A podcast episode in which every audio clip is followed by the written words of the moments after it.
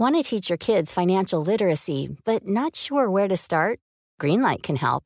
With Greenlight, parents can keep an eye on kids' spending and saving, while kids and teens use a card of their own to build money confidence. As a parent, you can send instant money transfers, set up chores, automate allowance, and more. It's a convenient way to run your household, customized to your family's needs, and the easy way to raise financially smart kids. Get started with Greenlight today and get your first month free at greenlight.com/acast. Hola a todos, muy buenas noches y, bienvenidos a la primera presentación oficial de mi nuevo libro que, como imagino sabréis, si estáis aquí, acaba de salir hoy a la venta. Eh, Anti-Marx, una crítica a la economía política marxista. Y, bueno, pues hablaremos sobre el contenido del libro, sobre su estructura y también responderemos a, cuestiones incluso logísticas que podáis tener sobre, sobre dónde y cómo adquirirlo, eh, pues tanto dentro como fuera de España. Y para esta eh, presentación, pues me acompañan pues, eh, por un lado, el editor del libro, que es quien me ha acompañado a lo largo de todo el proceso de, de larga gestación del mismo. Roger, buenas noches, bienvenido. Hola Juan, buenas noches, ¿qué tal? ¿Cómo estás? Y me acompaña también pues un, un, amigo, un maestro, una persona muy querida y admirada, no solo por mí, sino yo creo que en general eh, por prácticamente toda la audiencia y, y es un auténtico placer que, que, esté aquí con nosotros, el profesor Miguel Ángel Bastos. Buenas noches. Buenas noches, el honor es mío de acompañarte. Bueno, eh, muchas gracias eh, de nuevo, profesor, porque, porque sé que también tiene muchísimos compromisos y, y, me hacía especial ilusión que, estuviera aquí y ha, podido ser y, me alegro mucho. Eh, pues nada, vamos a, empezar con esta presentación oficial, primera eh, presentación oficial del libro, que es online. Ya sabéis que habrá una presencial donde se podrán comprar y firmar libros en la Universidad Francisco Marroquín el próximo 16 de diciembre. Me acompañarán también dos personas muy queridas, el profesor Rodríguez Brown y el profesor Vara. Eh, pero bueno, hoy es la primera y estamos eh, aquí en el canal. Eh, entonces, bueno, pues eh, primero querría darle la palabra a Rouget para que nos comente un poco cómo, cómo está yendo el, asunto de las ventas, dónde se puede comprar, dónde no y, cuáles son las perspectivas a, corto o medio plazo. Muy bien, Juan, pues muchas gracias. Eh, buenas noches a todos. Yo quisiera empezar dando las gracias en nombre de Ediciones de Deusto a todos los que nos estáis siguiendo, viendo y oyendo. Dar las gracias también al profesor Bastos por acompañarnos hoy, esta noche. Es un auténtico privilegio. Y sobre todo dar las, las gracias a Juan, porque estamos hablando de su nuevo libro, pero lo que hoy presentamos es más que un libro y cuesta entender, ¿eh? los que todavía no lo tengáis, eh, los que todavía no, no, tengáis, no habéis tenido ocasión de leerlo, eh, que diga que es más que un libro, pero bueno, lo entenderéis perfectamente cuando lo tengáis en vuestras manos. El libro que, de Juan es un libro que está destinado a convertirse en un clásico, seguramente no solo en España y los países de Iberoamérica, sino en todo el mundo, porque se traducirá segundo, eh, seguro será una, auténtica referencia porque eh, bueno, es fruto de una investigación de años que ha realizado Juan y es sin duda alguna la, mayor aproximación, la mayor revisión a la obra de Marx. Con lo cual, Juan, eh, enhorabuena, eh, ha costado, eh, no ha sido fácil, sí. pero, pero... Tanto a mí como a vosotros, me temo. Pero... a ver, sin duda alguna ha merecido la pena. Decía que el proceso ha sido complicado y al final, pues son tantas páginas, son dos tomos, 1700 páginas y pico, y eso ha hecho que, que se ralentizara un poco el, el, proceso. ¿Qué ha ocurrido? Pues básicamente que lo que generalmente, lo que son las revisiones, se, se hace en, en, mes y medio, aquí hemos estado como, como tres meses, ¿no? ¿Por qué? Pues por cada vez que cambias un párrafo o una fórmula, pues se te descuanjaringa todo el resto, ¿no? Con lo cual eh, acaba acaba siendo complicado de, revisar todo, básicamente, pues, por el número de páginas. Esto ha hecho que, bueno, que estuviéramos eh, muy, muy, muy justos a, para, para, llegar a, la fecha de hoy, ¿no? que tenía que ser la, fe, la fecha de 30 de noviembre, de venta del libro, y no pudimos imprimir tantos ejemplares como nos hubiera gustado. La idea inicial era imprimir 8.000 ejemplares, pero llegó un punto que básicamente los impresores, el impresor, el encuadernador, porque va con, con un estuche, eh, nos dijo que no llegaba y teníamos que tomar decisiones. ¿no? Y al final pudimos, eh, nos pudieron servir solo 4.000.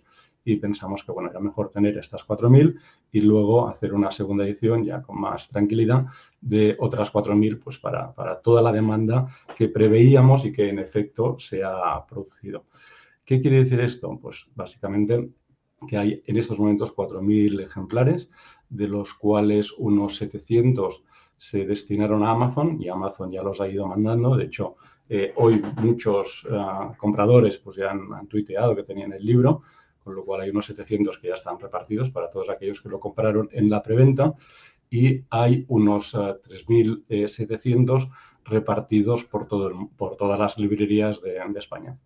Con lo cual, eh, ¿quiere decir que no hay stock? No, hay stock. ¿eh? Hay 3.300 menos los que se hayan comprado a lo largo del día de hoy, repartidos por las librerías, pero aún así ¿eh? es, recomendable avisar que puede haber eh, cierto, o ser complicado a veces, ¿no? Lo que me gustaría ahora es simplemente comentaros para aquellos que lo queráis comprar, dónde lo podéis comprar. Hay, hay eh, además dos modos de, digamos, solamente hay dos tipos de demanda.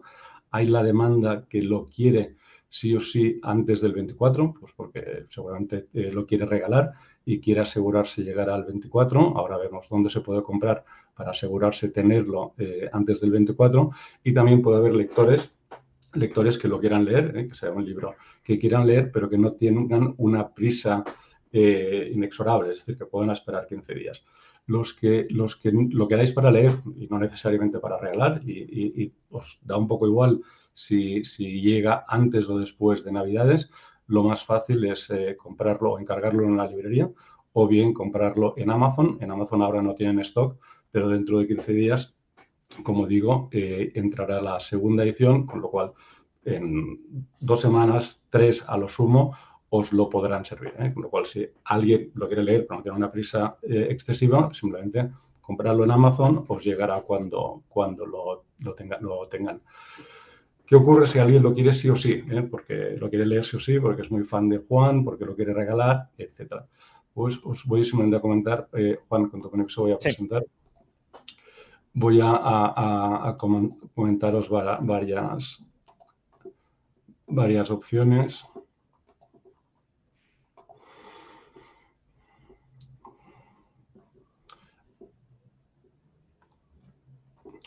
Bien, lo primero, eh, la primera opción, por supuesto, es Casa del Libro. En Casa del Libro se puede comprar online, eh, todavía tienen, tienen stock.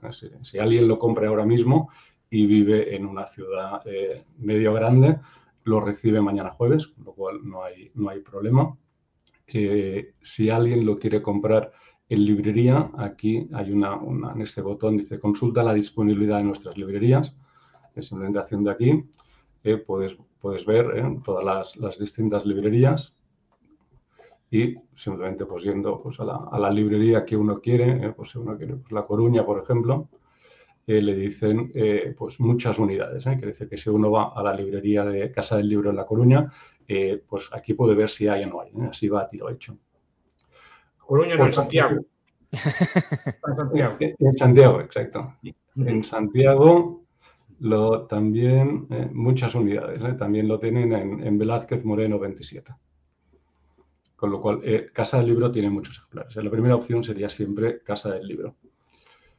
Hay otra opción que es ir aquí a todostuslibros.com. Todostuslibros.com es la página web del gremio de libreros, pero libreros independientes. No incluye a las cadenas, es decir, no incluye al Corte Inglés, a Casa del Libro, a FNAC, etcétera. En este caso, aquí podemos ver que en este momento está disponible en 314 librerías repartidas por España. Hay dos tipos de librerías, las que tiene el, icono naranja, que tienen stock en librería, y el que lo tienen disponible en dos o tres días, porque lo deben tener en, otro almacén. Y aquí es tan fácil, esto es el mapa de Madrid, por ejemplo, aquí podemos ver todas las librerías en Madrid. Y es tan fácil como buscar la ciudad. ¿eh? Si uno busca pues a Sevilla, por ejemplo, eh, le dirá en qué librerías de Sevilla lo tienen en stock. ¿eh? Cuando es en amarillo quiere decir que, uno puede ir a la librería y encontrarlo. Por ejemplo, pues en Sevilla, la librería Reguera o la, librería Botica de Lectores o la librería Palas. ¿eh? Con lo cual, en todos tus libros.com se, puede, se puede encontrar. simplemente buscando por localidad, ¿eh? le salen las librerías de esta localidad que lo tienen disponible. Esto es para, para ir a tiro hecho, ¿eh? sabiendo que uno lo va a encontrar. También se puede comprar en ebook, por supuesto, en ebook no hay falta de stock. Y, por supuesto, tenemos también la, la opción del, del NFT, eh, que, pues, en la página del NFT que lo presentamos el otro día, pues eh, se puede también comprar. En este caso lo compras de alguien que lo quiera vender. ¿eh? hay gente que lo, ahora lo vende, pues este lo vende en 1.236. Un poco caro, quizá. Un poco más caro, un poco más caro. Pero bueno, hay varios, hay varios para todavía que se pueden, que se pueden comprar. ¿Qué ocurre con los uh, lectores de América Latina? Bien, los lectores de América Latina lo pueden comprar en ebook hoy mismo, en cualquier, uh, en cualquier retailer, en librerías Gandhi, en, en México, en Baja Libros, en Argentina, en Google, en Amazon, eh, bueno, ahí donde, donde se compran libros electrónicos, en la tienda de, Apple, en la eBooks Store, por supuesto. Y hay otra opción, que es esta de aquí, que es uh, bookdepository.com. Bookdepository.com es una página tipo Amazon, pero que se, se, ocupa de mandar libros a todo el mundo. No es tan conocida como, como Amazon, pero funciona muy bien. Eh, me comentaba antes, Juan, no obstante, que eh, a alguien le han devuelto el pedido, ¿eh? con lo cual puede ser que también estén sin stock, pero es una, buena, es una buena opción, sobre todo porque una persona de América Latina lo puede comprar en casa del libro, pero en casa del libro tendrá que pagar los portes. En cambio, en bookdepository.com la gracia es que no, la ventaja es que no hay que pagar, no hay que pagar uh, portes con lo cual esta puede ser una buena opción. Lo, otra opción es, como la de toda la vida, ir a una librería. Eh, puede que en las librerías no estén, pero se puede pedir, ¿eh? porque todas las librerías están conectadas a la red comercial de Planeta y simplemente pues, el librero lo pide y cuando lo recibe pues llama al, cliente y le dice que ya lo, ya lo puede ir a recoger. En resumen, hay poco stock, pero hay, y, estas serían las, las opciones que, en estos momentos podemos ofrecer. Pues muchas gracias, Roger, por, las indicaciones que, bueno, es, un problema de corto plazo. En un par de semanas va a haber ya stock suficiente en todas partes y, no, habrá ninguna dificultad, pero bueno, para quien tenga prisa le puede ser útil. Y uh, ahora, bueno, yo creo que el momento que todos estáis esperando, yo también, eh, la opinión y la valoración y el juicio del profesor Bastos sobre, el libro, que ya se lo ha leído. Yo creo que el profesor lee más rápido que las imprentas se imprimen libros, porque tenemos un, una cierta falta de stock en cuanto a imprentas, pero el profesor ya, ya se lo ha leído y además el profesor lee los libros no superficialmente, sino a conciencia. Eh, con lo cual, eso tiene, por supuesto, mucho, mucho más valor. Eh, pues todo tuyo, profesor. Pues muchas gracias. Es un honor estar aquí, como uno puede ser menos, en, en la presentación de un libro tan, tan relevante. Voy a seguir el ritual de las presentaciones de libros. Primero presenta, como no, el editor, después se hace una especie de laudatio, después habla el autor del libro, que es como debe, como debe ser, que es el que lo hizo. Yo simplemente me, me limitaré a, lauda, a, a un poco. Si fuera otro concepto, haría alguna crítica, pero no voy a hacerla. Eh, También se puede hacer, ¿eh? no pasa nada. Sí, hombre, si después se citan las preguntas. En las preguntas, sí, sí, El rito no es eso, el rito es que hay que alabar y, y hoy mereces, mereces alabanza. A ver, tengo aquí la edición gallega del manifiesto comunista. ¿no? Como saben, al final tiene 10 puntos. Expropiación de la propiedad de la tierra y empleo de la misma. Vale. Impuesto progresivo. Abolición del derecho de herencia. Confiscación de la propiedad a los inmigrantes. Supongo que eso se refiere a los, a los inmigrantes en las guerras civiles. Centralización de los medios de transporte, eh, fábricas eh, públicas o nacionales, obliga del trabajo y eh, centralización del crédito, educación pública y gratuita, eh, y después super, superación de la diferencia entre ciudad y, camp y campo. Bien, son 10 puntos. De estos creo que los 10 puntos, creo que 7 o 8 están cumplidos ya. y los otros dos a medias. Lo que dijo Marx se cumplió. Se cumplió y no solo se cumplió, es que esto lo aceptan incluso la supuesta, la derecha más extrema, todo lo acepta todo, de estos ocho puntos. Nadie discute el Banco Central a nivel político, nadie discute la educación pública obligatoria. Cuidado, Marx cuando dice estas cosas dice, pues vamos a proponer 10 medidas que revolucionen el sistema productivo, que sean una revolución absoluta. Bueno, pues lo vemos ahora como lo más, natural del mundo, que el banco, el crédito sea en mano del central, que haya impuestos progresivos, cosa que en su momento era una herejía, que etcétera, etcétera. No, lo que acabo de apuntar ahora. De 10 puntos, 7 o 8 están cumplidos totalmente, más o menos, y dos a medias. ¿No? Es la propiedad de la tierra a todos los efectos es propiedad del Estado, a efectos mm, simbólicos no, pero efectos reales sí, porque pueden expropiársela cuando quieran y fijar a ellos el precio, ¿no? Llamándole interés social, ya está. Bien, con esto quiero decir la relevancia enorme del libro de Rayo. Porque el marxismo está incrustado en nuestras cabezas, incluida la mía. Es decir, no, yo no me excluyo. en nuestra cosmovisión del mundo, el marxismo triunfó en, en buena parte de sus postulados y nunca se le discutió de forma sistemática. Quiero decir, claro que hay libros que critican al marxismo, pero son de forma particular. Por ejemplo, Bombaber hizo una crítica muy relevante a la teoría del valor, básicamente en la, teoría de la, crítica a la teoría de la explotación ¿no? y en la conclusión del sistema marxiano. Hizo, hizo unas críticas, pero, claro, no, no, entró en más profundidad. Pues ese libro lo, refutó Buharin y lo, refutó otro tipo de, de personas, ¿no? la, la, economía política del rentista. Pero después, claro, después hay algunos libros porque critican, por ejemplo, Marx, eh, perdón, Mises o Rothbard o incluso Hayek, critican el socialismo. Mm. El cálculo y tal. Pero el, socialismo se aplica a todas las formas de socialismo, no se aplica solo al marxismo, ¿no? En general, los, austriacos, aunque, aunque critican mucho al socialismo, no se centran en el marxismo. Solo Mises un poco en teoría e historia, en los, primeros capítulos, pero, poco más. Es decir, no hay una crítica sistemática al marxismo.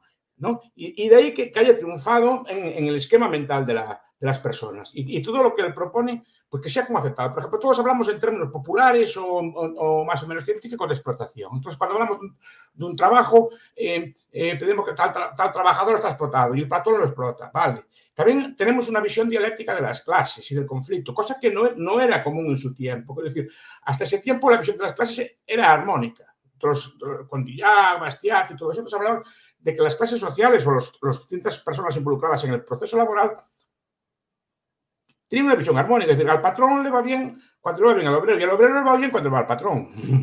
No tiene por qué haber ningún conflicto. Desde luego no veo cuál, es la ganancia de que al patrón le vaya mal para un obrero. No sé cuál es la ganancia, pero decir, parece que, parece que hay una contraposición. Pero claro, eso triunfó a nivel popular. Todos lo aceptamos. Es más, es más, incluso creo que en la propia patronal el discurso marxista triunfa, porque el discurso marxista está, muy, muy, digamos, muy disperso o muy extendido a nivel popular. Y yo creo que los, empresarios que llevan la misma educación que llevamos los demás, ese discurso lo asumen. Incluso pueden pensar que están explotando al trabajador. Incluso, incluso admiten también una relación dialéctica con ellos, ¿no? Claro, en todos los efectos a nivel político, todas las leyes laborales, por ejemplo, ¿no? es que se parte de una base de que hay una parte más fuerte que explota la otra. Entonces hay que establecer una serie de requisitos para igualar a las dos partes. Pero todo eso tiene su origen en este señor, o estos señores, en Marx y Engels, porque muchos, libros los hicieron, muchos libros hizo Engels y los firmó Marx, pero bueno, y es, es otra cuestión. Pero quiero decir, ahí está la relevancia. Y nunca se le hizo una, una crítica sistemática. Sistemática punto por punto. Sería la teoría de la explotación, pero por ejemplo, claro, Rayo apunta cosas muy buenas. Por ejemplo, entra en el punto central, la teoría del valor. O sea, el sistema marxista, o se llama marxiano, como se refieren ellos, es un sistema, yo creo que muy, muy bien construido. Es decir, yo, yo le tengo mucho respeto al marxismo, igual que no solo tengo otras, otras teorías, al, al, marxismo sí que le tengo mucho respeto intelectual. Es un sistema muy completo, muy bien trabajado, muy sólido. De ahí, de ahí el mérito, de ahí el mérito del, del libro, ¿no? Pero es un sistema muy construido. Pero tiene un, tiene un talón de Aquiles. Si, si, se le toca el talón de Aquiles del marxismo, se cae, se derrumba como un, como un gigante, es como un gigante con los pies de barro. ¿no? Y pies de barro, los pies de barro son la teoría del valor. Si el sistema marxiano está equivocado en la teoría del valor, el sistema marxiano se derrumba. Se derrumba porque entonces no hay explotación. Si no hay explotación, no hay robo. recordemos que Marx eh, del capitalismo no habla mal. Dice que es un sistema muy progresista, muy, muy productivo, muy revolucionario incluso, la, derribó la muralla china, como dice en el manifiesto, y, en otros libros. no habla mal de él, incluso le tiene cierto, cierto respeto. Lo que dice es que en el sistema laboral, en el sistema productivo, hay un robo. Y ese robo es el que invalida el sistema capitalista. Ese robo es el robo del tiempo, es el robo de la plusvalía, es, es una especie de robo. Pero si no, ¿y si no hay tal robo? Si no hay tal robo, el sistema se derrumba con todos los logros que haya tenido, se derrumba el sistema por, la base. Y esto es la clave del libro de, Mar, de Rayo, que, ha dedicado primero, un libro entero a explicar el marxismo, explicarlo de forma inteligible, porque el marxismo, a ver, el marxismo no es muy complicado. Marx escribe bastante bien, incluso simpático a veces. Yo cuando leía Capital me reía a veces cuando se, burla de los comunistas burgueses, pero no tiene cierta chispa, es ingenioso, es decir, no es, un, señor que escriba mal. Quitando un par de, capítulos, el libro es muy legible y es un libro muy interesante. ¿no? El, problema son los marxistas, después que lo escriben de una forma muy complicada, sobre todo lo que llaman ahora el marxismo occidental, que escriben de una forma muy complicada, muy, muy, muy abstracta, muy difusa, etc. ¿no? Y si se, ataca eso, y, Rayo ataca donde hay que atacar, en la teoría del valor. Si la teoría del valor no, eh, del trabajo es equivocada y por tanto no hay una explotación, el sistema marxista se cae por sus pies. Entonces, claro, Rayo a partir de ahí se centra y se centra bien en explicar todo eso y por qué, por qué no hay explotación en el mercado laboral. Y repito, eso nunca lo había visto tan completo como esto. O sea, nunca había visto un libro tan completo que toque todos los temas del marxismo como esto, que, que entre en el valor y que entre en otras cosas después. Pero después no solo se queda en el valor, entra en las distintas formas de explotación, es muy, ingenioso. El profesor Rayo cuando habla, por ejemplo, que no, claro, puede, puede explotarle el trabajador, pero por ejemplo puede explotarle la central eléctrica. No, es que digo, es que yo, sin el trabajo no hay valor, ¿vale? No hay valor, efectivamente. Si no hay trabajadores, no hay producción. Pero si me falla la electricidad, tampoco hay valor. Entonces puede llegarme Naturgy puede llegar mi Iberdrola y ladrón, ladrón, yo te vendo la electricidad a un precio y tú te haces de oro con mi electricidad. Y sin mi electricidad no podrías hacer nada. Estás robando, me estás sacando una plusvalía en electricidad. Mire, señor, yo le compro electricidad al precio que usted me la vende. Yo, el beneficio lo saco de lo que yo hago con esa electricidad, no de tener electricidad. Yo el beneficio no lo saco de tener trabajo. Si fuera por explotación, porque ponemos a los obreros a trabajar, eh, acabar, a, yo qué sé, hacer cintas de cassette, ¿no? Y les pagamos muy poco ya nos hacemos de oro con. No, señor, no es, o poniéndonos a hacer, por ejemplo, en vez de hacer trajes en gris marengo, podemos hacer trajes lo que sea azul fosforito o azul pitufo, ¿no? Hacemos trajes de azul pitufo y explotamos mucho al trabajador, le pagamos muy poco, nos hacemos de oro. No, señor. Aún si hace usted trajes de caballero de azul pitufo, incluso el salario magro que le dan a los trabajadores está perdido, porque el beneficio no deriva del trabajo. El beneficio deriva de lo que hace usted con el trabajo lo que decide hacer. Y eso lo explica muy bien el profesor Radio. Y es muy interesante. Además, entra después, claro, eh, después entran las hipótesis y utilidades del marxismo, las leyes del movimiento, ¿no? que me gusta mucho, la, concentración de capital en menos manos, pues esto, la, la pauperización, siempre dicen así, la pauperización del, del, del, del proletario. Entonces yo me acuerdo de la proletación cuando voy a la, la fiesta del pan, fiesta del pan de millo, la fiesta del pan de maíz o la fiesta de la soba, del, allí en, que van, como se ven, van los multimillonarios allí, veo aquí petado de coches que no han aparcado, yo por el pauper, que no, que no, no hay de tanto coche que van a comer la, el pan de maíz, no, no, no se entra, ¿no? Pues debe ser que está pero digo lleno de coches, porque está el proletariado pauperizado. Pero yo no, no veo yo esa pauperización. ¿no? Pero, esa concentración, esa concentración de capital menos más, esa, explotación siguiente, ese empobrecimiento. ¿no? Y, él lo va criticando uno por uno, y va criticando, por ejemplo, el origen de la, el origen todo de la, de la plusvalía, el origen todo de la, del origen, el origen del, del capital, ¿no? Ese, ese, origen es el, el, cercamiento, esas cosas que le gustan tanto a, a Polanyi, ¿no? Estas cosas así de, de cercar. Le, falta, le faltó ahí comentar un poco lo de la teoría del imperialismo, es decir, que como el, como Gunther Frank y otros marxistas modernos que dice que le chuchamos, le quitamos así a las colonias Cuando, cuando, cualquiera que sepa un poco sabe que las colonias empobrecen a la metrópoli, no la enriquece. cualquiera que los que estudie un poco ese tema en serio, ¿no? Y, y, no hay ningún país que se haya hecho rico solo por las colonias o gracias a las colonias. Se enriquecen algunos, eso sí, pero el país no se enriquece. Sino los países, cuando se perdieron las colonias, todos, todos los países europeos se venían empobrecidos y ninguno cayó cuando se perdieron las colonias porque no se depende de ellas. Inglaterra cuando perdió Estados Unidos no se arruinó tampoco, precisamente. no, pero bueno, ese tipo de ideas es, lo que me gusta del, libro, porque es sistemático, es punto por punto. Y eso no se había hecho nunca, nunca. Y mira que yo, yo estos temas me interesan porque yo explico, me explico otras cosas en clase. Y este libro además para mí es una mina de oro. ¿Por qué es una mina de oro? Porque a mí me, en, en un libro, aunque sea gordo, me resuelve un montón de clases. ¿no? Me resuelve un montón de clases porque están todos los temas explicados y antes andaba a andar a buscar y no había. ni Thomas Sowell, ni esto, no, no había, es decir, no hay libros que expliquen esto punto por punto de forma sistemática. Y esto fue un gran error, porque si este libro se hubiera escrito hace 100 años, si el profesor Rayo hubiera nacido hace 100 años, creo que muchos males se habrían, se habrían evitado. Se habrían evitado porque el marxismo no encontró una, no encontró una respuesta. Los austriacos se dedicaron a estudiar, a criticar a Keynes, o se dedicaron a, criticar a otras escuelas, incluso a los Chicago, pero al, al, marxismo, no al socialismo. Al marxismo no lo criticaron, no criticaron en la base de su valor. Se centraron en aspectos propios de, de, del socialismo, de las ineficiencias, de cosas que son muy interesantes, pero no centraron en... Y el marxismo es muy popular, porque el marxismo es una teoría muy sistemática y, que, y hay que tenerle mucho respeto, porque no solo es la economía. Es que el marxismo se preocupa de todo y es una cosa que yo envidio mucho a los marxistas, porque tienen, tienen literatos. Ahora estaba leyendo un, tratando precisamente, a mí, en este momento estoy estudiando eh, teorías del fascismo, teorías económicas del fascismo, que me interesa el tema, y la literatura es marxista toda. Mm. Toda es marxista. Pero lee uno literatura, lee los clásicos de literatura, la crítica literaria es marxista. Lee historia y los mejores historiadores son marxistas y son buenos. Mm.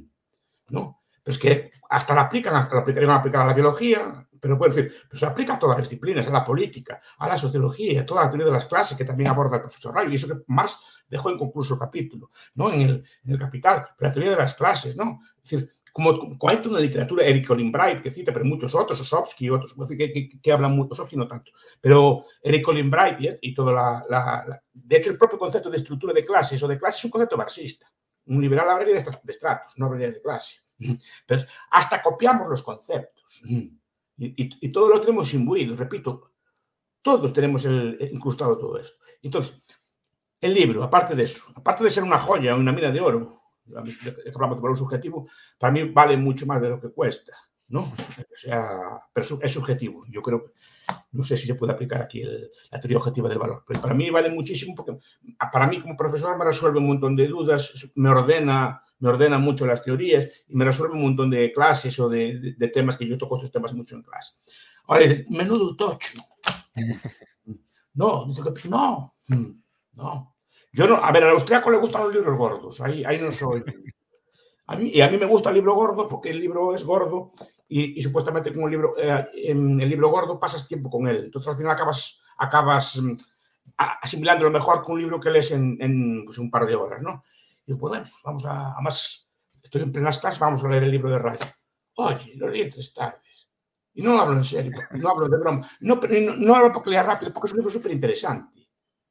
No es, no es solo, y no estoy haciendo propaganda. Es que es súper interesante. Vamos a leer. Aparte, hay que felicitar al editor. Todos los libros de editorial se leen muy bien. Digo como objeto físico, ¿no?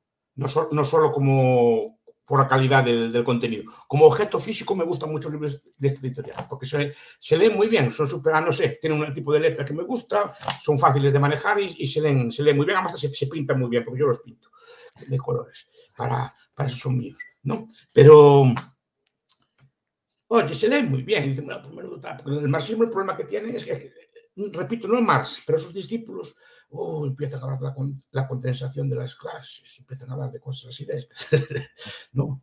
De la autonomía del Estado, no sé qué, que se condensa, que se junta, no sé qué, no sé cuánto. Ya, no por el libro, ya como usa esos conceptos, no, pues se lee, se lee de maravilla. Se lee de maravilla, está bien escrito, que no es no es el típico, aunque, aunque muchos críticos de Marx, aun criticando a Marx, entran en, entran en, el marco mental de Marx y critican sus palabras y lo hacen, lo hacen complicado.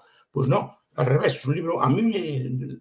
Decir, bueno, lo tengo que leer porque ahora tengo que leer esto, ¿no? Y tenía que dar unas clases, tenía que probar otras cosas, pues leerlo así a, a, trozos, ¿no? A 100, 100, hojas cada día, una cosa así para irlo leyendo. Oye, leí, empecé, empecé y no paré.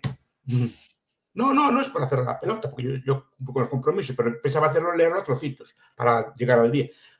Hace 10 días que lo leí ya. Desde que me llegó, desde que me llegó allá a casa, lo cogí. Vamos a empezar con. Y no, y lo, porque se lee bien y es, es entretenido y es súper ameno. Y, y, además a veces hace digresiones, habla usted del evolucionismo, cosa que ya no me gusta tanto. Las evolutivas y así. Pero bueno, pero eso ya son cosas mías, ¿no? Pero bueno, pero, sí, pero, pero es muy muy, no solo muy leíble, es, es, muy, es como dice un discípulo mío, muy nutritivo. Porque hay libros que son nutritivos. O sea, hay libros que hay que destilarlos, ¿no? Hay libros que a lo mejor de 500 páginas sacas dos ideas o un, par de frases, un par de ideas. No, este era idea tras idea, idea tras idea, idea tras idea, ta, ta, ta, ta. Y esto es, es una cosa que hasta casi abruma. Pero digo que yo creo que el, editor dice que este libro sí va a ser un clásico. Más me gusta el título, es un título muy marxista, incluso por anti-During. Y, eh, más le gustaba mucho la palabra crítica en sus libros, incluso la palabra crítica, y me, me, gusta mucho que use esto, este tipo de conceptos. Además, repito, es un, imita el capital, es un libro así voluminoso y tal. A mí, a mí me gustan esos, esos libros. Entonces, felicitar tanto al editor como al, como al autor, claro, porque sacaron, creo que sacaron un buen producto. Pues muchísimas gracias, profesor. Y es que después de, lo que ha comentado, pues tampoco tengo mucho que añadir porque, porque no puedo eh, mejorar sus, eh, sus palabras. Eh, y en todo caso las agradezco mucho porque, porque hay una relación muy cordial entre nosotros, pero, pero eso no... Sé que es honesto en sus, en sus palabras y, y por tanto que aunque siempre es muy amable y, y sé que eh, aunque el libro no fuera muy malo, pues intentaría, eh, aunque el libro fuera bastante malo, intentaría decirlo de alguna manera que no sonara muy duro, eh, pero, pero bueno, al final sé, sé, que es sincera y por tanto son palabras muy bonitas las que, las que me ha dirigido y, las agradezco mucho. Em, bueno, ya digo, no, no, sé qué añadir después de, de todo esto. Quizás simplemente Em, explicaros un poco cuál es la estructura del libro y posteriormente, eso sí, responder las, preguntas que tengáis, tanto yo como autor, como Roger como editor y por supuesto el profesor Bastos como, como lector crítico del, libro. Yo creo que es el, primer lector eh, que habrá tenido, bueno, el primero no, porque ya eh, lo han comentado conté con buenos revisores para, mejorar el libro, pero el primer lector de la edición física terminada, sin duda. Em, entonces, bueno, ¿cuál es la estructura del libro? Eh, pues como ya sabéis, el libro son dos, tomos. El primer tomo es exclusivamente una descripción, un resumen de las ideas de Marx. Eh, creo que en sí mismo ese tomo es valioso eh, porque eh, no es un resumen meramente del capital. Eh, si, lo fuera, ya sería en sí mismo valioso. Quiero decir, Diego Guerrero tiene un libro pequeñito, pero, pero útil, de, va resumiendo capítulo por capítulo el capital y a mí me sirvió de orientación y es un libro que, valoro, pero eh, no, no, se queda el primer volumen en un resumen meramente del capital, sino que lo que pretende hacer es resumir toda la muy extensa literatura, alguna publicada, la mayor parte ni siquiera publicada, de Marx y en gran medida de Engels. Pensemos que las obras completas de Marx y Engels, y bueno, realmente ni siquiera son completas, pero las obras completas en la edición inglesa son 50 tomos. Pues, bueno, pues he intentado extractar de esos 50 tomos todo lo, relevante y, y exponerlo de una forma integrada y coherente y eso creo que tampoco em, hay muchos ejercicios dentro del marxismo que, lo hayan hecho. Lo habrán hecho mucho mejor en, algunos casos, sin duda, pero que hayan intentado recopilar absolutamente todo lo que ha escrito Marx e integrarlo y sistematizarlo, mm, tampoco hay tantos. Por tanto, el primer tomo yo creo que, eh, tiene también su importancia, eh, su relevancia y que puede ser utilidad para aquellas personas que no conozcan nada del marxismo. No digo que no haya que leer a Marx, por supuesto, siempre acudir a las fuentes primarias, pero aunque uno no sepa nada de marxismo, leyendo el primer tomo puede conocer bastante sobre el marxismo y se puede eh, formar bastante sobre, sobre el contenido de, las ideas de Marx y de Engels. Y además, eh, tal como está escrito, las referencias a la obra de Marx son continuas, con lo cual uno puede leer el resumen de alguna idea que hago y buscar dónde se encuentra esa, idea en, una página concreta de una obra específica de Marx. Por tanto, bueno, si uno quiere ampliar incluso más allá de lo que esté escrito en el, en el tomo primero de este libro, lo puede hacer cogiendo los libros de Marx y, leyéndolo de la mano del, tomo primero. Eh, pero desde luego lo más importante creo es el tomo segundo, que es donde está la, crítica eh, sistemática, y he pretendido que sea sistemática, como decía el profesor, a, prácticamente, yo creo que todas las ideas, todas o prácticamente todas las ideas de, de Marx, no del marxismo, porque luego el marxismo se desarrolla mucho más del núcleo de, ideas originales de Marx. Se aplica en muchos otros ámbitos y en muchos de ellos no me meto efectivamente. Pero todas las ideas que, tuvo Marx, o prácticamente todas, sí son sometidas a una crítica eh, exhaustiva y, bastante sistemática. Y, además desde muchos puntos distintos. Yo creo que una de, de las ventajas que tiene la crítica y uno de los problemas que van a tener los marxistas que quieran despachar rápidamente esta crítica es que mm, no hay ninguna de las muchas críticas que se dirige a Marx que digas, bueno, si esta crítica está mal, eh, el resto de críticas no, no se sostienen. Son muchas críticas, todas ellas bastante independientes, y diría que todas bastante centrales para el pensamiento marxista, con lo cual, aunque hay alguna crítica que haya podido formular que no sea correcta, y pueda haberla, eh, el resto son independientes y habrá que valorarlas, aceptarlas o rechazarlas por sí mismas, al margen de si se ha encontrado algún error en alguna parte del libro.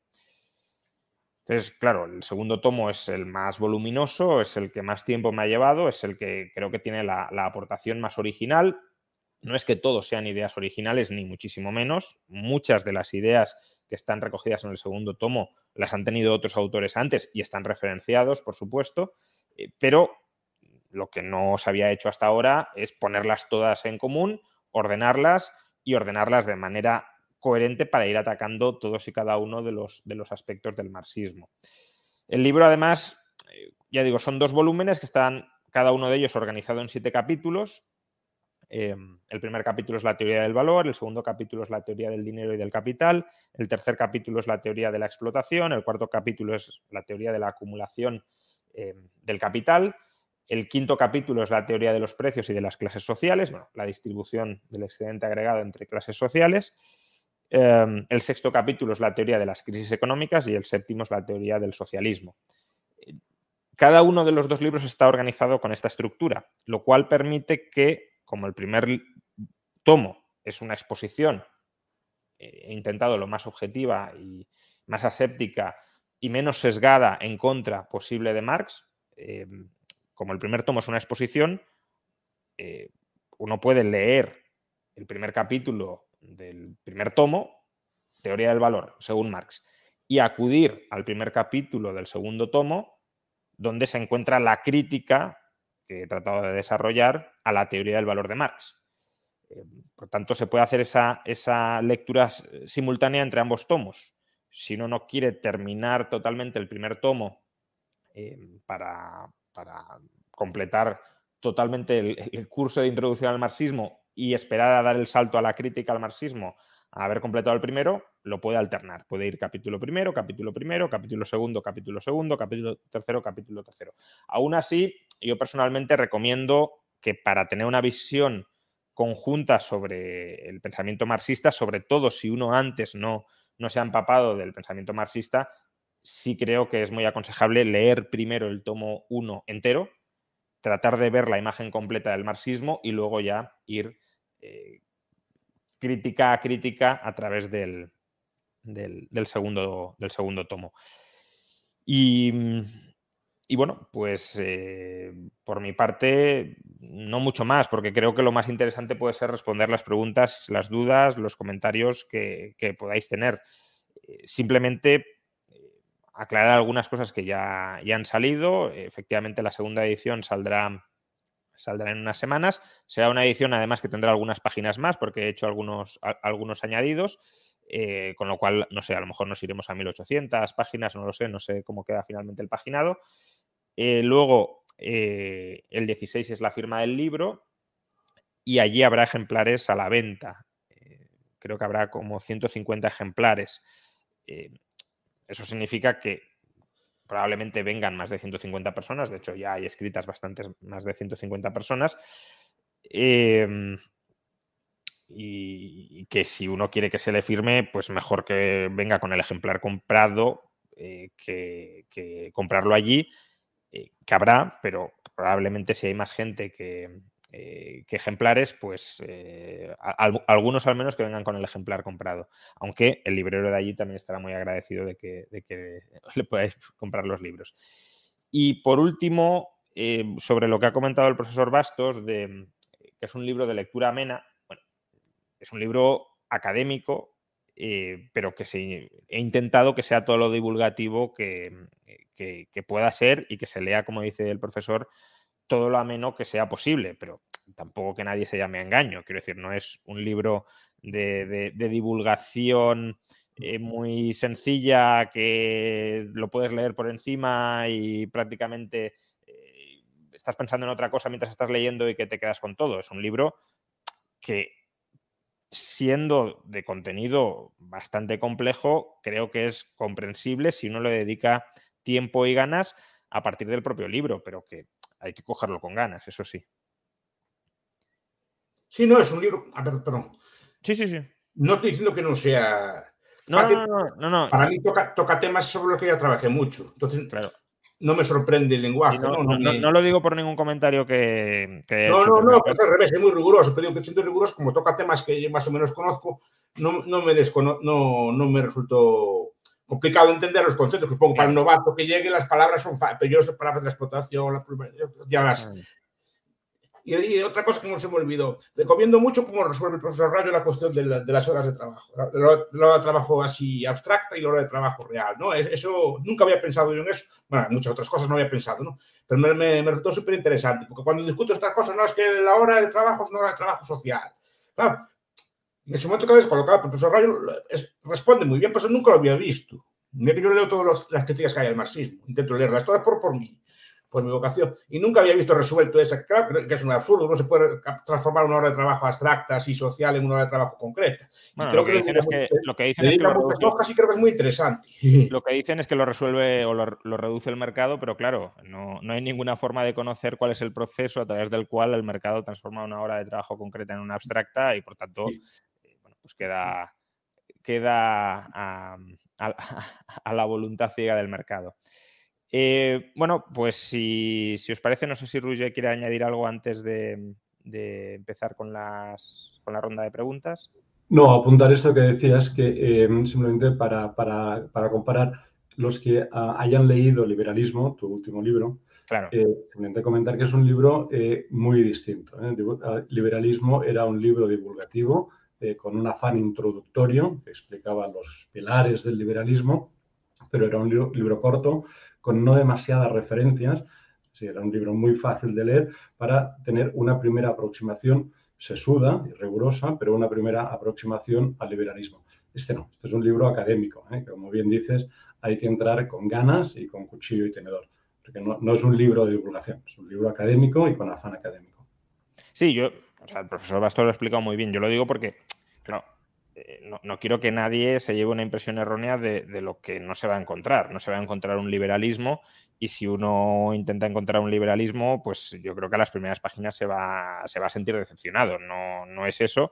Em, para mí es más interesante y creo que para el profesor Bastos también, pero puede haber otra audiencia que a lo mejor quiera una lectura más ligera y esta puede ser ligera en el sentido de que no es inaccesible, pero para que sea accesible hay que dedicarle tiempo, ganas, esfuerzo y, pensarse algunas cosas eh, bastantes veces, sobre todo si no se ha trabajado con ello. Claro, el profesor, pues como ya ha leído mucho sobre el asunto, mm, va muy rápido leyendo y comprendiendo, pero alguien que no haya leído nunca nada de marxismo, pues necesita primero asentar las ideas de qué quería decir Marx para luego entender la crítica a lo que, a lo que dijo Marx, ¿no? Bueno, pues empezamos con, las preguntas. Responderé todas, eh, bueno, todas, todas las que vayan apareciendo, pero obviamente, como ya sabéis, eh, los superchats tienen, tienen prioridad, obviamente. Eh, OCI NBA, ¿cómo es posible que los marxistas defiendan un sistema que en la práctica, en más de 100 años de historia, en cuatro continentes, nunca ha sido exitoso? bueno, yo ahí también quiero escuchar la, opinión del profesor. Em, yo por mi parte eh, diré dos cosas. Primero, hay un grupo de marxistas que no reconoce eh, el, socialismo realmente existente como la aplicación de las ideas de Marx y, por tanto ellos siguen defendiendo la llegada de, un sistema futuro mesiánico. Eh, estoy obviamente exagerando y ridiculizando lo que dicen, pero para llevarlo al extremo, eh, que, salvará a la humanidad, que emancipará a la humanidad y que no es ninguno de los que hemos tenido hasta el momento de socialismo real. Eso es un grupo de marxistas. Y luego hay otro grupo de marxistas que consideran que las experiencias del socialismo real que hemos experimentado no son fallidas, que son exitosas. Hay marxistas que defienden el éxito económico que supuso la URSS y ahora hay algunos marxistas que consideran que China es un éxito económico gracias a la aplicación de los principios del marxismo y que eso reivindica eh, pues la, aplicabilidad y la relevancia histórica de las ideas de Marx.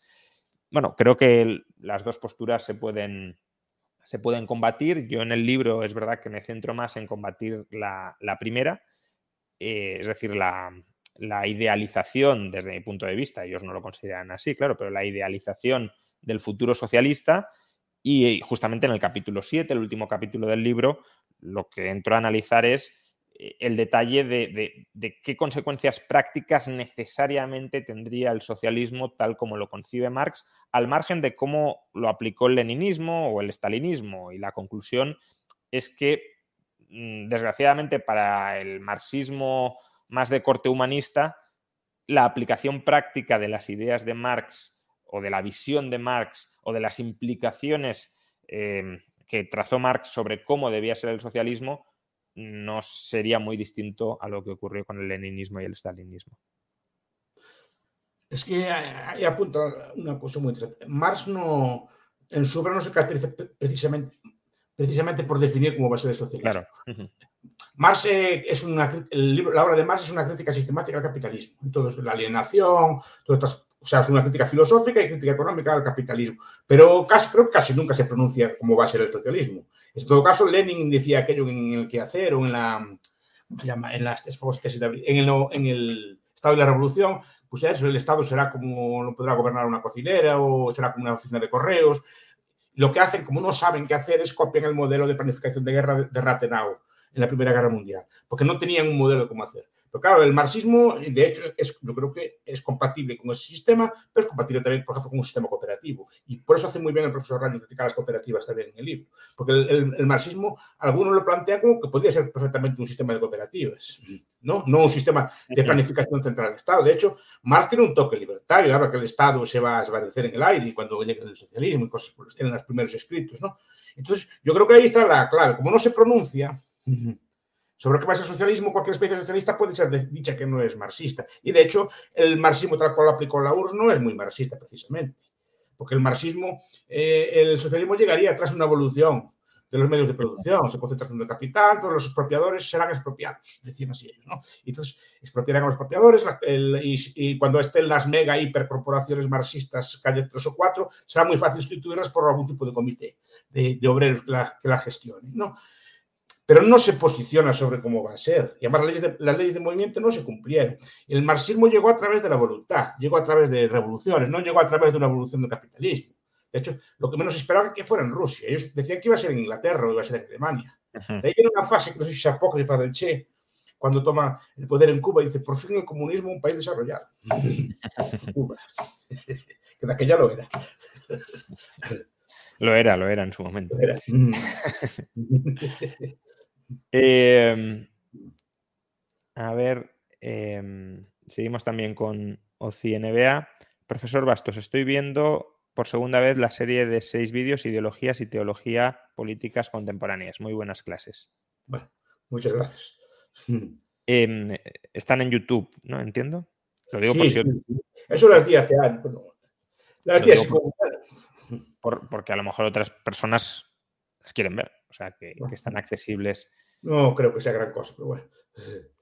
Eh, bueno, yo creo que ahí discrepamos muchos en, la calidad del, contenido que sí tiene. Eh, Cultura Bucios dice, el 3% de ricos tiene el 80% de la riqueza global. Fin. Em, Bueno, aparte de que esas estadísticas no, son así, pero hay que tener presente que en ese 3% de ricos probablemente estés tú. Quiero decir que mm. Muchas veces decimos eh, el 3% o el 10% de los ricos controlan el mundo. Bueno, ya, pero es que el 10% de los ricos o el 3% son la clase media alta o media de los países occidentales. Y, como dijo una vez Johan Norberg, eh, si tienes un euro en el bolsillo y no tienes deudas, tienes más riqueza que mil millones de personas porque hay mil millones de personas en el mundo que tienen riqueza negativa. ¿Por qué? Porque sus deudas superan sus activos y porque muchos activos no se están contabilizando en estas estadísticas. Eh, con lo cual el problema no es que haya mucha riqueza en las manos de algunos. El problema es que sigue habiendo mucha pobreza y, no, eh, hay mucha pobreza porque los marcos institucionales de esas sociedades no permiten que se genere riqueza. Profesora, ahí Cualquier profesional joven con un buen salario que tenga una hipoteca no tiene riqueza, tiene una riqueza negativa. Entre, el, entre el 80% más pobre del mundo. No, no, tiene propiedades ni bienes. Pero aparte de eso, no me gusta entrar en ese marco. A mí no me preocupa que esté concentrado o desconcentrado. A mí no me, preocupa. Es como estar más pobre. Y yo por eso digo, antes puse el ejemplo de mis vecinos, que repito, la fiesta del pan de maíz o la fiesta de la soba, no creo que vaya, no creo que vayan los multimillonarios de la tierra. ¿No? Los veo allí a todos con su coche, pudiendo disfrutar, ya sé que no es una gran fiesta de lujo, ni se bañan en champán, ni en cosas por el estilo, no, pero disfrutan de su empanada, disfrutan de tal, de una tarde de ocio, los veo allí con sus coches, los veo con unas casas bastante dignas, y ¿cómo que no hubo progreso, caray? Eh, ¿Cómo que no hubo progreso? vaya, si, si en los años 40 en España había hambre física, no hambre de, concentración de la riqueza. Y ver, ver esa prosperidad. De acuerdo que no viven como, como un barajá. Cuidado, las diferencias muchas veces. Yo me quedo con una frase de Schumpeter. El obrero de hoy vive mejor que el faraón. El obrero, el obrero de hoy vive mejor, es más rico que, Craso y que Creso. Ricos famosos de la antigüedad. Y es verdad.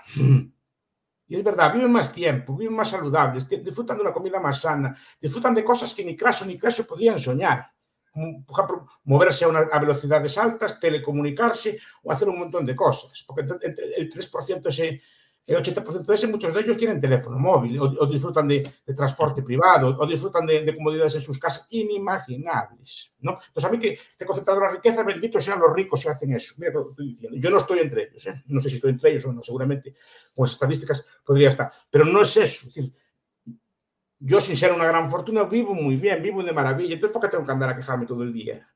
Además, de, cómo está distribuida la renta. Es decir, eso este libro que, me gusta a mí mucho, de Walter Scheidel, El gran nivelador, no mm. lo conoce. Es un libro muy interesante porque dice, las, situaciones de gran igualdad, que no había concentrado en riqueza, son holocaustos, hambres, eh, guerras. Eh, eh, ahí somos todos iguales. Yo, por desgracia, cuando veo otras películas trágicas del holocausto, ves allá toda aquella pobre gente que la llevan allí arrastrada y dice, aquí no hay rico ni pobre, efectivamente, no hay rico ni pobre, van todos para, para Auschwitz o para Mataus. Bendito sea Dios, este sistema no sé si es desigual o no, pero yo que no pasen estas cosas y que no haya ese tipo de igualdad, de las guerras, de las hambres o de las pestes. Mm.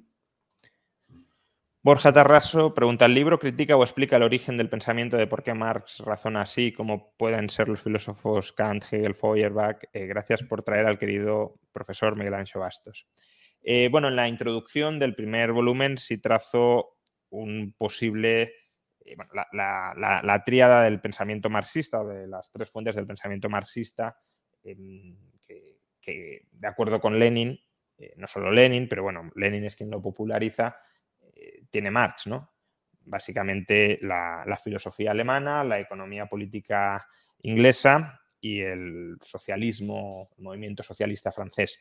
Y ahí pues sí que trazo eh, los orígenes hegelianos y feuerbachianos del pensamiento o de la parte filosófica del pensamiento de Marx.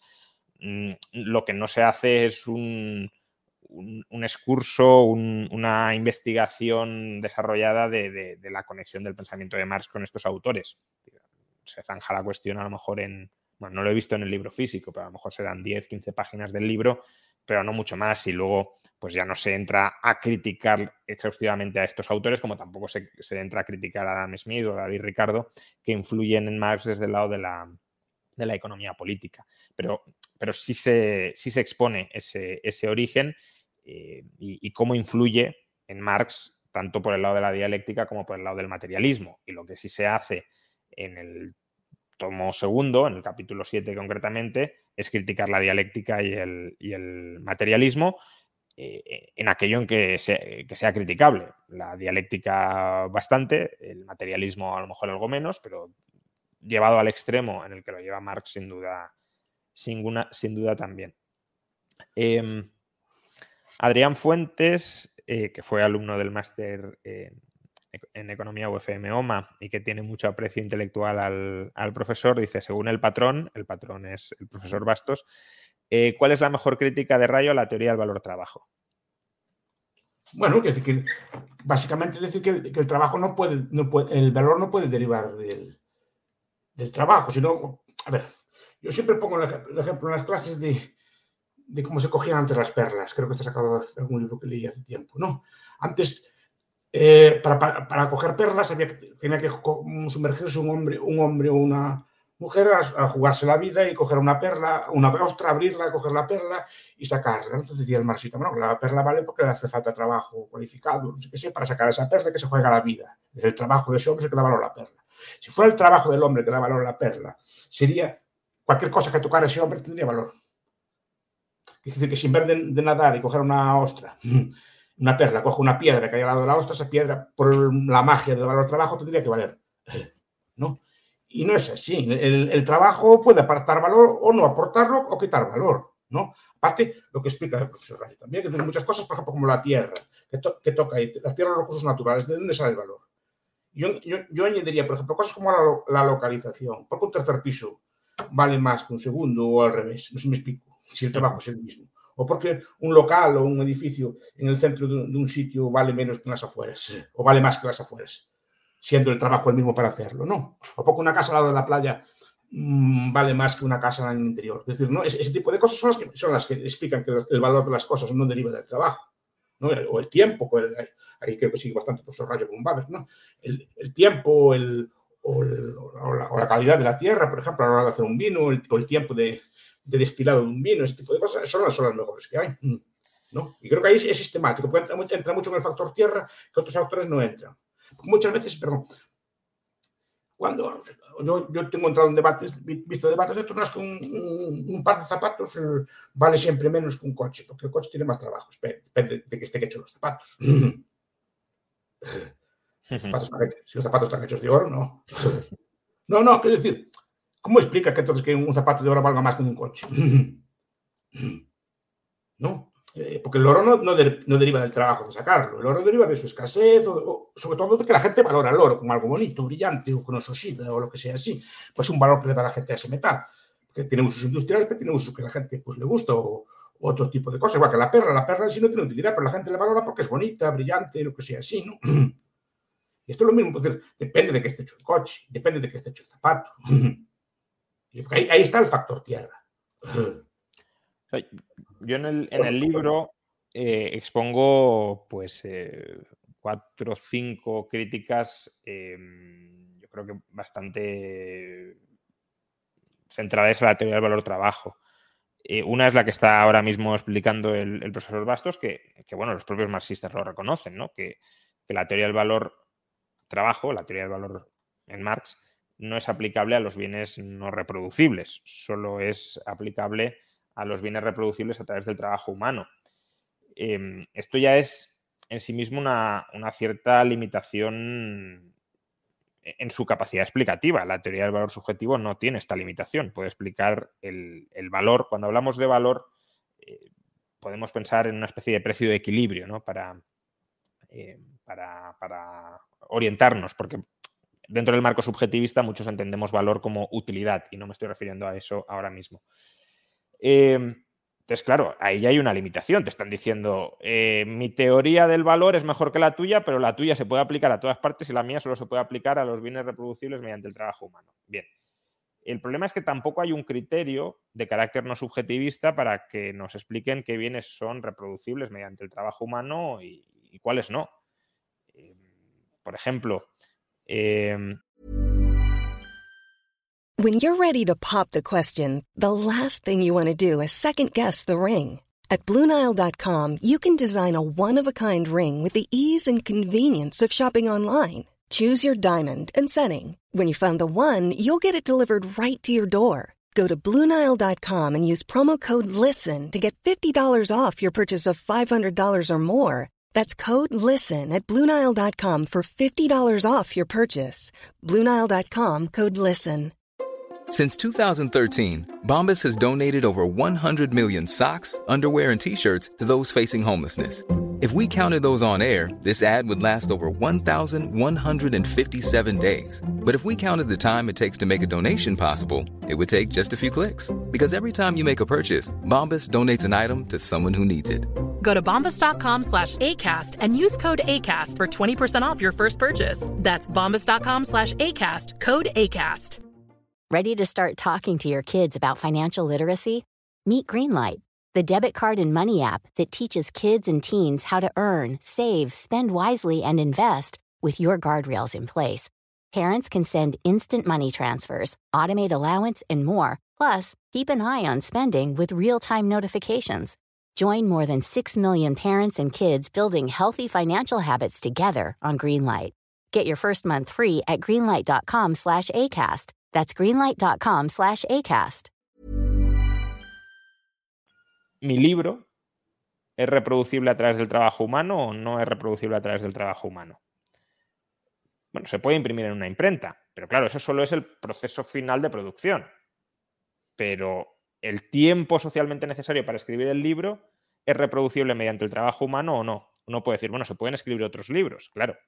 Otros escritores pueden escribir otros libros, pero esos otros libros ¿Son sustitutos perfectos del mío o no? Porque si no lo son, ya no es reproducible mediante el trabajo humano y ya puede haber una brecha permanente entre el precio de equilibrio de, ambos bienes. ¿no? Eh, luego, bueno, otros problemas eh, que si uno abandona el supuesto de rendimientos constantes a escala, ya no es cierto que el valor esté predeterminado al margen de la demanda la demanda necesariamente influye en, el valor. Em, la teoría del valor trabajo tampoco puede explicar la formación de los precios de equilibrio en los casos de producción conjunta. Imaginemos un proceso de producción que requiere trabajo. Incluso aunque todos los inputs sean reducibles a trabajo humano, pero que no produce un único output, un único producto, sino varios. ¿Cómo imputas el tiempo de trabajo acumulado hasta ese momento en diversos outputs.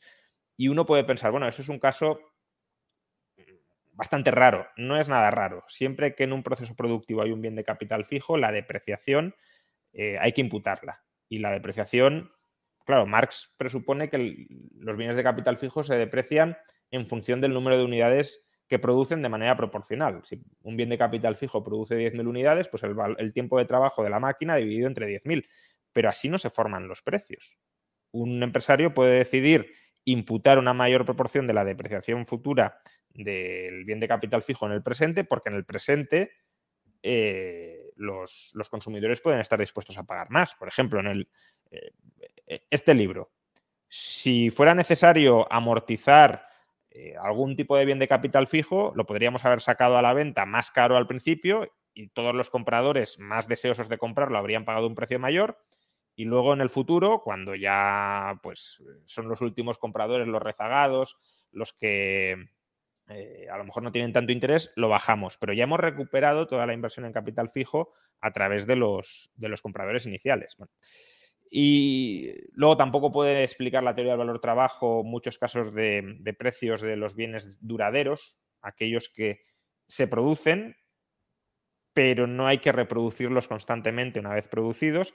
Y sobre todo yo creo que al final la teoría, la, crítica más, más eh, relevante es la que ha apuntado el profesor Bastos, que no existe una forma de reducir el tiempo de trabajo concreto en tiempo de trabajo abstracto y por tanto ni siquiera existe una unidad en la que podamos expresar el valor eh, en términos de horas de trabajo socialmente necesario. Pero claro, ¿eso qué es? El propio el propio Marx dice que no son observables. Entonces, si no son observables, ¿en qué estamos midiendo el valor?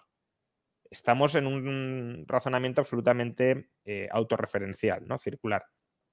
Y bueno, luego aparte, cuando explico la formación de los precios de producción, también muestro que ya no es que haya un problema de transformación eh, de valores en precios, como reconocen los marxistas, sino que eh, a poco que introduzcamos algunas cuestiones subjetivistas, es que el precio de producción no tiene nada que ver, no tiene ninguna relación con el valor. Eso está en el capítulo quinto. Pero bueno, perdonad que me haya extendido más de la cuenta en, esto. Guillermo Hispánico se critica el antiliberalismo económico de Polanyi. No es un libro contra Polanyi, aunque, como decía el profesor Bastos, pues bueno, sí hay ciertas críticas que, le pueden ser aplicables a Polanyi, por ejemplo, sobre, sobre los orígenes del, capitalismo. Sí, no, ahí sí, que entra, es muy interesante. Hace buenas citas de respecto de la, teoría de acercamiento. Que es muy interesante, porque es una crítica recurrente, ¿eh? siempre están citándola. Sí, no, eh, vamos, yo creo que la, teoría de la eh, acumulación originaria, de que el capitalismo surge a través de la expropiación de las tierras en Inglaterra y demás, eh, es una teoría con un respaldo historiográfico. Al final, cuando uno lo, lo, estudia, bastante débil. Es decir, se construyen teorías que parecen muy, o explicaciones históricas que parecen muy sólidas sobre fundamentos bastante, bastante endebles. Daniel Castanedo, enhorabuena por el libro, infinitas gracias por sus aportaciones, las disfruto mucho. Vendrá cerca de Alicante para una firma de libros. De momento, creo que voy a firmar en Madrid. Em, veremos si en el futuro eh, puede haber firmas en algunas ciudades. Eh, Barcelona, por ejemplo, eh, está ahí pendiente porque ya lo han solicitado y, me gustaría, pero bueno, la verdad es que a mí últimamente me cuesta desplazarme. Lo, siento por, temas personales, pero, pero me cuesta. Y, bueno, supongo que habrá alguna firma en alguna otra ciudad, pero de momento no puedo, no puedo asegurarlo. Eh,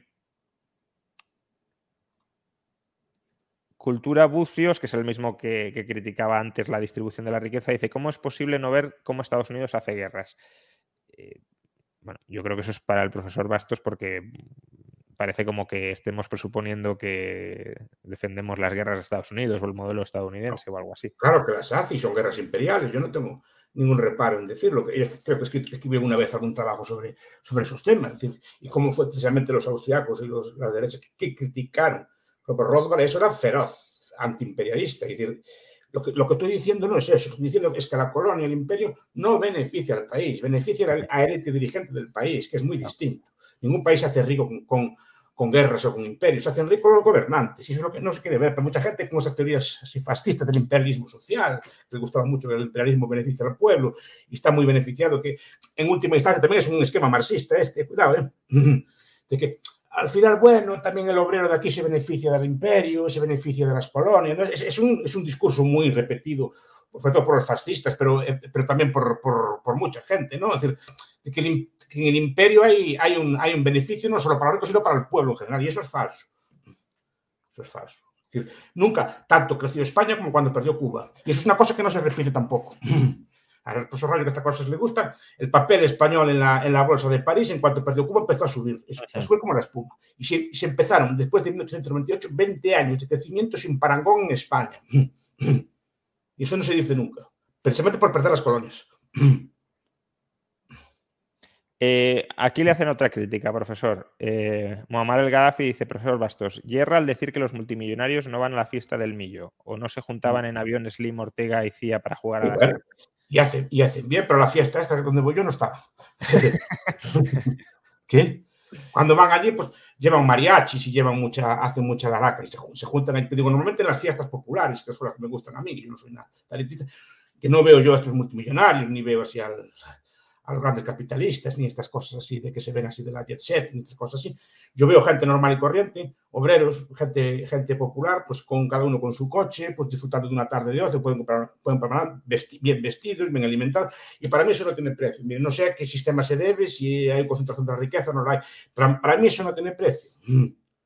Ver, ver a la gente normal pues viviendo decentemente y cada vez, aunque da mucha pobreza, está claro, ¿no? Pero, decir, pero que se vaya, porque antes era general, la pobreza. Y ahora, gracias a Dios, pues se va reduciendo lentamente. Y eso es lo que me gusta a mí, este sistema que, vaya reduciendo lentamente. A mí que los ricos tengan mucho me da igual. Y me importa que mejore la gente. Yo no soy de esas clases dominantes ni cosas por el estilo, soy un profesor normal y corriente. Soy un profesor humilde, normal y corriente. no vivo mal, pero no soy de ser grandes fortunas. Pero a mí me gusta ver a, mi gente viviendo bien. Y eso creo que, creo que se consiguió. Yo, como ya soy viejo, o ya voy yendo viejo, veo, me acuerdo cómo era antes. Y no era así.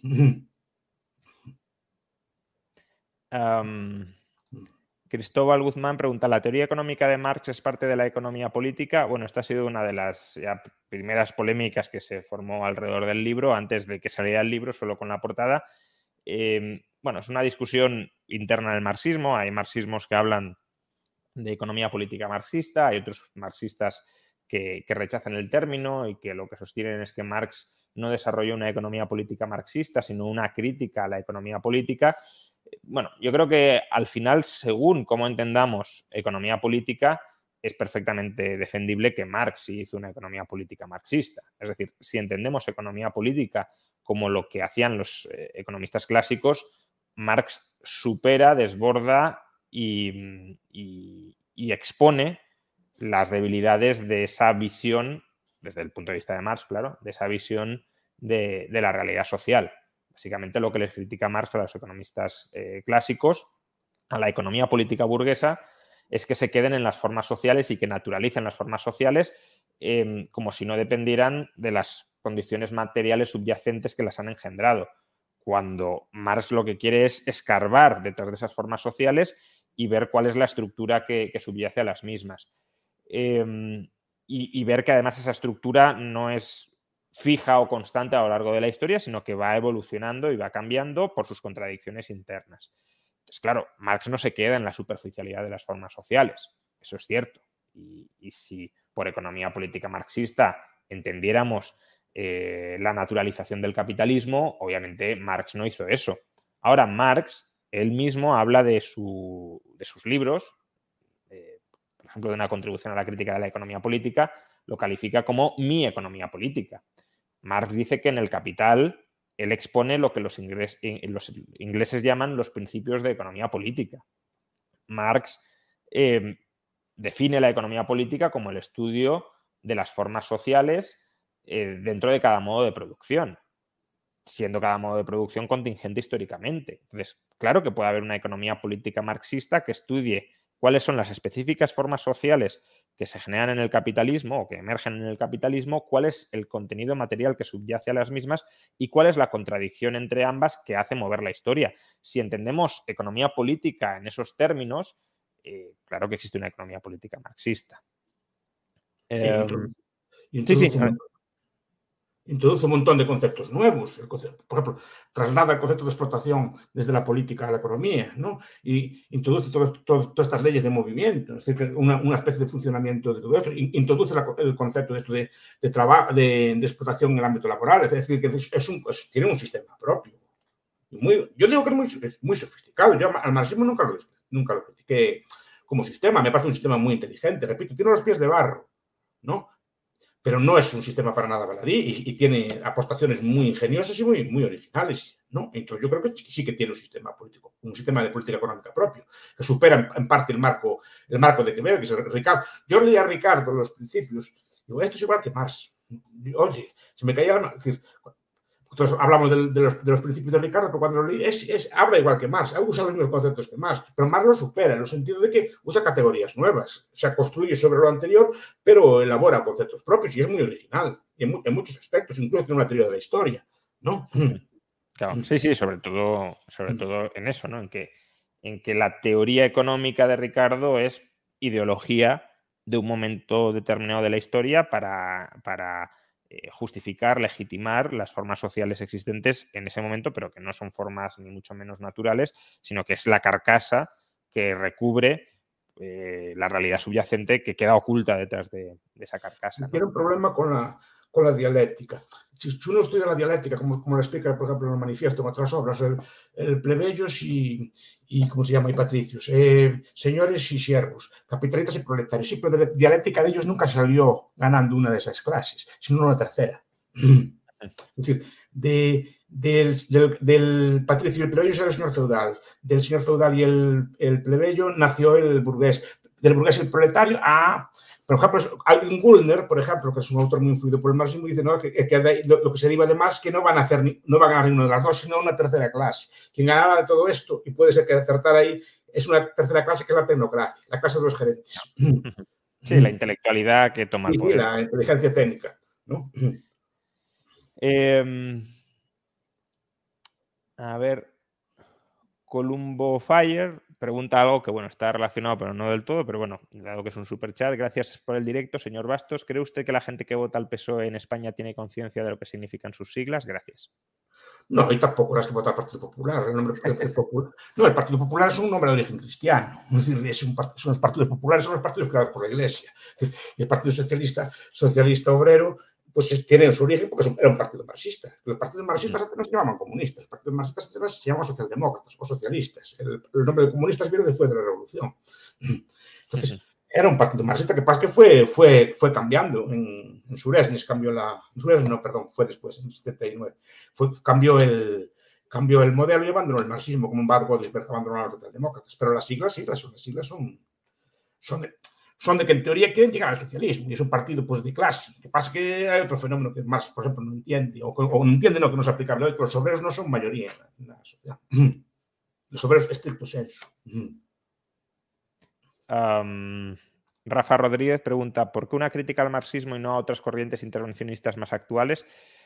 Bueno, yo creo que el marxismo está muy de actualidad. Lo que pasa que no es eh, como, como movimiento eh, coherente y total, no es predominante en ningún eh, estado o en prácticamente ningún estado ahora mismo.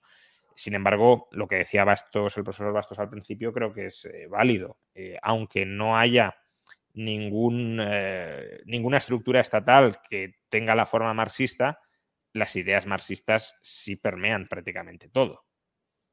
Entonces, bueno, es verdad que se podría haber criticado otras corrientes, se podría haber criticado, por ejemplo, la socialdemocracia nórdica, pero bueno, yo, yo suelo escribir libros para investigar y para aprender de temas que me interesan. Y el marxismo me interesaba porque muchas de las ideas económicas que traslada el marxismo, eh, antes de sumergirme bien en ellas, pues las veía tan descabelladas y tenían tanto apoyo, al menos entre determinados grupos de la población, que, que quería entender de dónde viene esa clara contradicción entre la realidad y lo que se piensa o lo que piensan algunos. Y, bueno, pues empecé a investigar y, la verdad es que no, pretendía hacer ni mucho menos un libro tan extenso. De hecho, lo, comentaba el otro día en una entrevista, creo que en el contrato original que firmamos me parece que el límite de páginas eran 700 o algo así. Eh, bueno, pues claro, la expectativa era un libro, hombre, largo, de 700, a lo mejor 750, pero ni mucho menos de 1800 páginas.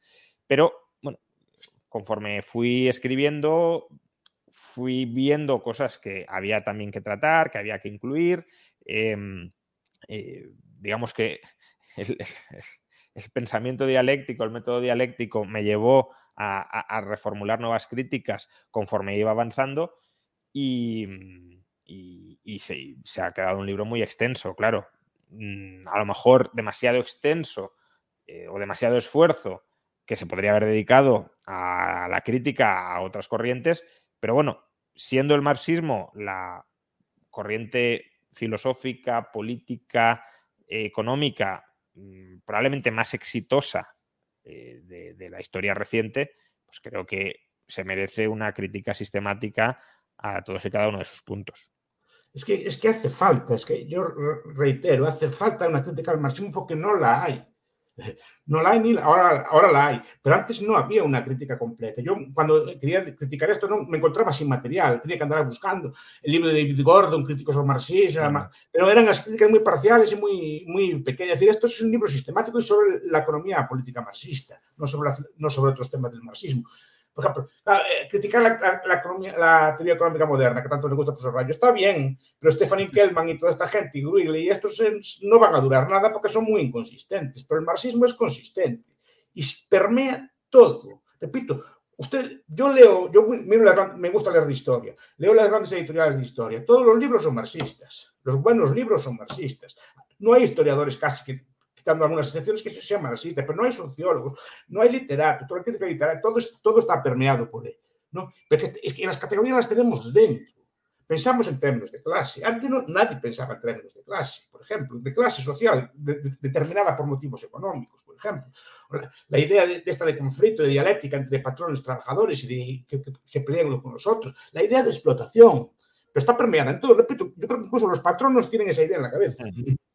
Los gobiernos tienen esa idea en la cabeza. ¿Cómo que no está? Está más vivo que nunca. Lo que pasa es que está incrustado ya ya están dentro de nuestro imaginario. Por eso leí antes los 10 puntos de manifiesto. Se cumplen todos. Pero no solo se cumplen todos, todos lo aceptan. Hasta los supuestamente más antisistema, de extrema izquierda o de extrema derecha, aceptan todo. ¿Quién cuestiona el Banco Central? Así en serio, como movimiento político. ¿Quién cuestiona la educación obligatoria? Por ejemplo, en el sistema político. ¿no? ¿Quién cuestiona el impuesto progresivo? Pues en su momento eran revolucionarios. Eran para cambiar el sistema. Y mira, y lo, vemos como lo más del sistema que hay. Pues eso hay que criticar. Y, criticarlo por la, por la base. una pregunta para el profesor, eh, además sobre lo que ahora mismo está leyendo. ¿Existen teóricos fascistas comparables a los pensadores marxistas o es una ideología sin mentes brillantes? A ver, esto es, una, es un viejo debate que hay, ¿no? Por ejemplo, creo que es, eh, ¿cómo se llama este? Gregor, James Gregor, que cuando habla de los fascistas dice que los fascistas tienen tienen pensadores tan, bueno, tienen pensadores tan originales como todos estos. No, no un monstruo así como Marx, un monstruo a, nivel, pero los pensadores medianos son muy semejantes. más que no se conocen. Es decir, a Farinacci, a Rozco, ¿no? a Emilio Gentili, nadie los conoce porque perdieron la guerra, perdieron la guerra de las ideas y aparte de la, de la guerra mundial. Pero eran pensadores de un nivel semejante a, la mayoría del marxista promedio. Pero no, no, no, no, en principio no, no deberían desmerecer de Benoist o este, este, Benoist es un, es un tipo así un poco es muy interesante, a mí me gusta mucho leerlo, ¿no? Y sus antepasados, sus antecesores, Julio Sebola, René Guénon y todo esto, ¿no? Que son los que le gustan, que le gustan a él. Pero sí que, y además, em, Benoist no es un fascista, estricto senso. Porque dice que sí que hay pensadores. Y Gregor dice que sí, que es una, es una ideología sin defender, obviamente no estoy defendiendo el fascismo, lo que dice que bueno, es una ideología con el pensador medio del fascismo es, es semejante a otras ideas. Mm. Pasa que no se. Mm. Damia Cantabrana, buenas noches, profesores. Primeramente, felicitarte por el libro desde las clases del máster, máster en Economía UFM OMA, que lo esperábamos. ¿Cuál de las ideas marxistas te ha resultado más complicada? Bueno, dediqué bastante, o sea, si, leéis el libro, sobre todo el volumen primero, veréis que hay muchas páginas dedicadas a la renta de la tierra que luego a lo mejor no son aprovechables en, ninguna otra parte del libro, pero ahí sí que dediqué bastante tiempo a tratar de sistematizar eh, y de clarificar todas las combinaciones posibles que hacía Marx y eso, bueno, me, me tomó su tiempo. En general yo diría que, que todo lo relacionado con la transformación de valores en precios, que es algo que el propio Marx probablemente tampoco daba como completamente terminado o definitivo, eh, pues eh, ahí he dedicado bastante tiempo hasta, hasta más o menos clarificar, clarificar ideas.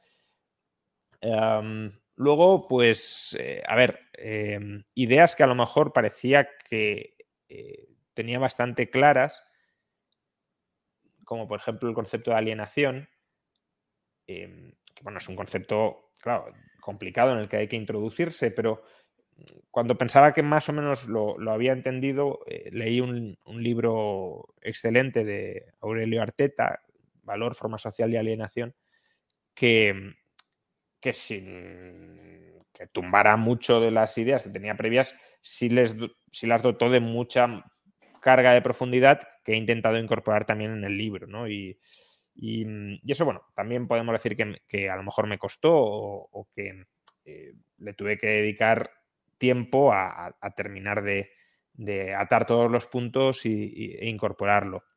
Luego también dediqué bastante tiempo a... Eh, claro, el profesor Bastos ha, dicho algo que es, que es, cierto, ¿no? Que Marx y Engels no desarrollan una teoría del socialismo, eh, pero tampoco es que no se pueda decir nada de lo que pensaban sobre el socialismo, porque en, muchas obras sí iban dando pinceladas. Y esa labor de reconstrucción, de, sí, de, recrear lo que realmente estaban diciendo, eh, pues también es una labor compleja porque, claro, tienes que buscar en muchos sitios y buscar la coherencia, la coherencia interna. No sé, probablemente hay más, es lo que ahora mismo me viene rápidamente a la cabeza. Bueno, otra pregunta que, tampoco está muy relacionada, pero bueno, es un super chat y hay que formularla. Jaime Gil, ¿cómo podrían aplicarse las ideas liberales cuando en unas décadas la mayoría de los trabajos se hayan automatizado? ¿Cómo evitar que la gente dependa del Estado en un futuro? No sé si el profesor quiere comentar algo al respecto. No creo, no creo que se automaticen los trabajos. Mm. Yo veo que los países con... Pero no solo eso, es, una vieja así idea de que se va ya lo explicó una novela, Curbone, que se llama La Pianola, en los años 50, más anticipaba hasta de la renta básica, nos decía que todo iba a ser automático y que los, se iban a trabajar los ingenieros y el resto iba a cobrar una renta social. No, es, una, es una novela, es una idea muy antigua, es una idea que, que, que, se pierde por el trabajo. Yo no veo que se automaticen, simplemente los trabajos se van a cambiar. Hay una cosa que veo, por ejemplo, los países con más tasa de robots y cosas por el estilo, son los que más porcentaje de trabajo tienen. Es decir, también se olvida el proceso de automatización que hubo en los 100 últimos años. Porque en España, por ejemplo, en 1900 trabajaría a lo mejor 15 millones de personas, 10, 12 millones de personas por la población que había hoy. Hoy trabajan 20 millones de personas infinitamente más automatizados y, y capaz que se crean empleos nuevos. Capaz que tendemos a ver todo como estático. Yo no veo que haya ese problema. Capaz que trabajaremos de una forma, si quiere, más cómoda, más, más, más, digamos, menos trabajo físico, manual y más trabajo de otro tipo pero es que yo no veo que, esa automatización tenga necesariamente que reducir el puesto de trabajo. Yo veo al, contrario. Faltan miles de personas. Ya se decía que el, factor de producción más escaso es el trabajo. Yo, yo estoy convencido de eso. Ah, sí, aparte, bueno, si llegáramos a un momento en el que eso fuera así, la solución sería la sociedad de propietarios que, que tantos defendemos tanto para tantos asuntos, ¿no? Es decir, convertirnos en propietarios de los medios de producción, pero no socializándolos o expropiándolos, sino acumulándolos a través de ahorro. Y si es tan fácil producirlo absolutamente todo sin trabajo, pues el coste de adquirirlos también será muy bajo eh, por, sí, por sí solo, ¿no? Em, Nicolás Rodríguez, ¿es el libro aplicable para las ramificaciones contemporáneas del marxismo como la Escuela de Frankfurt?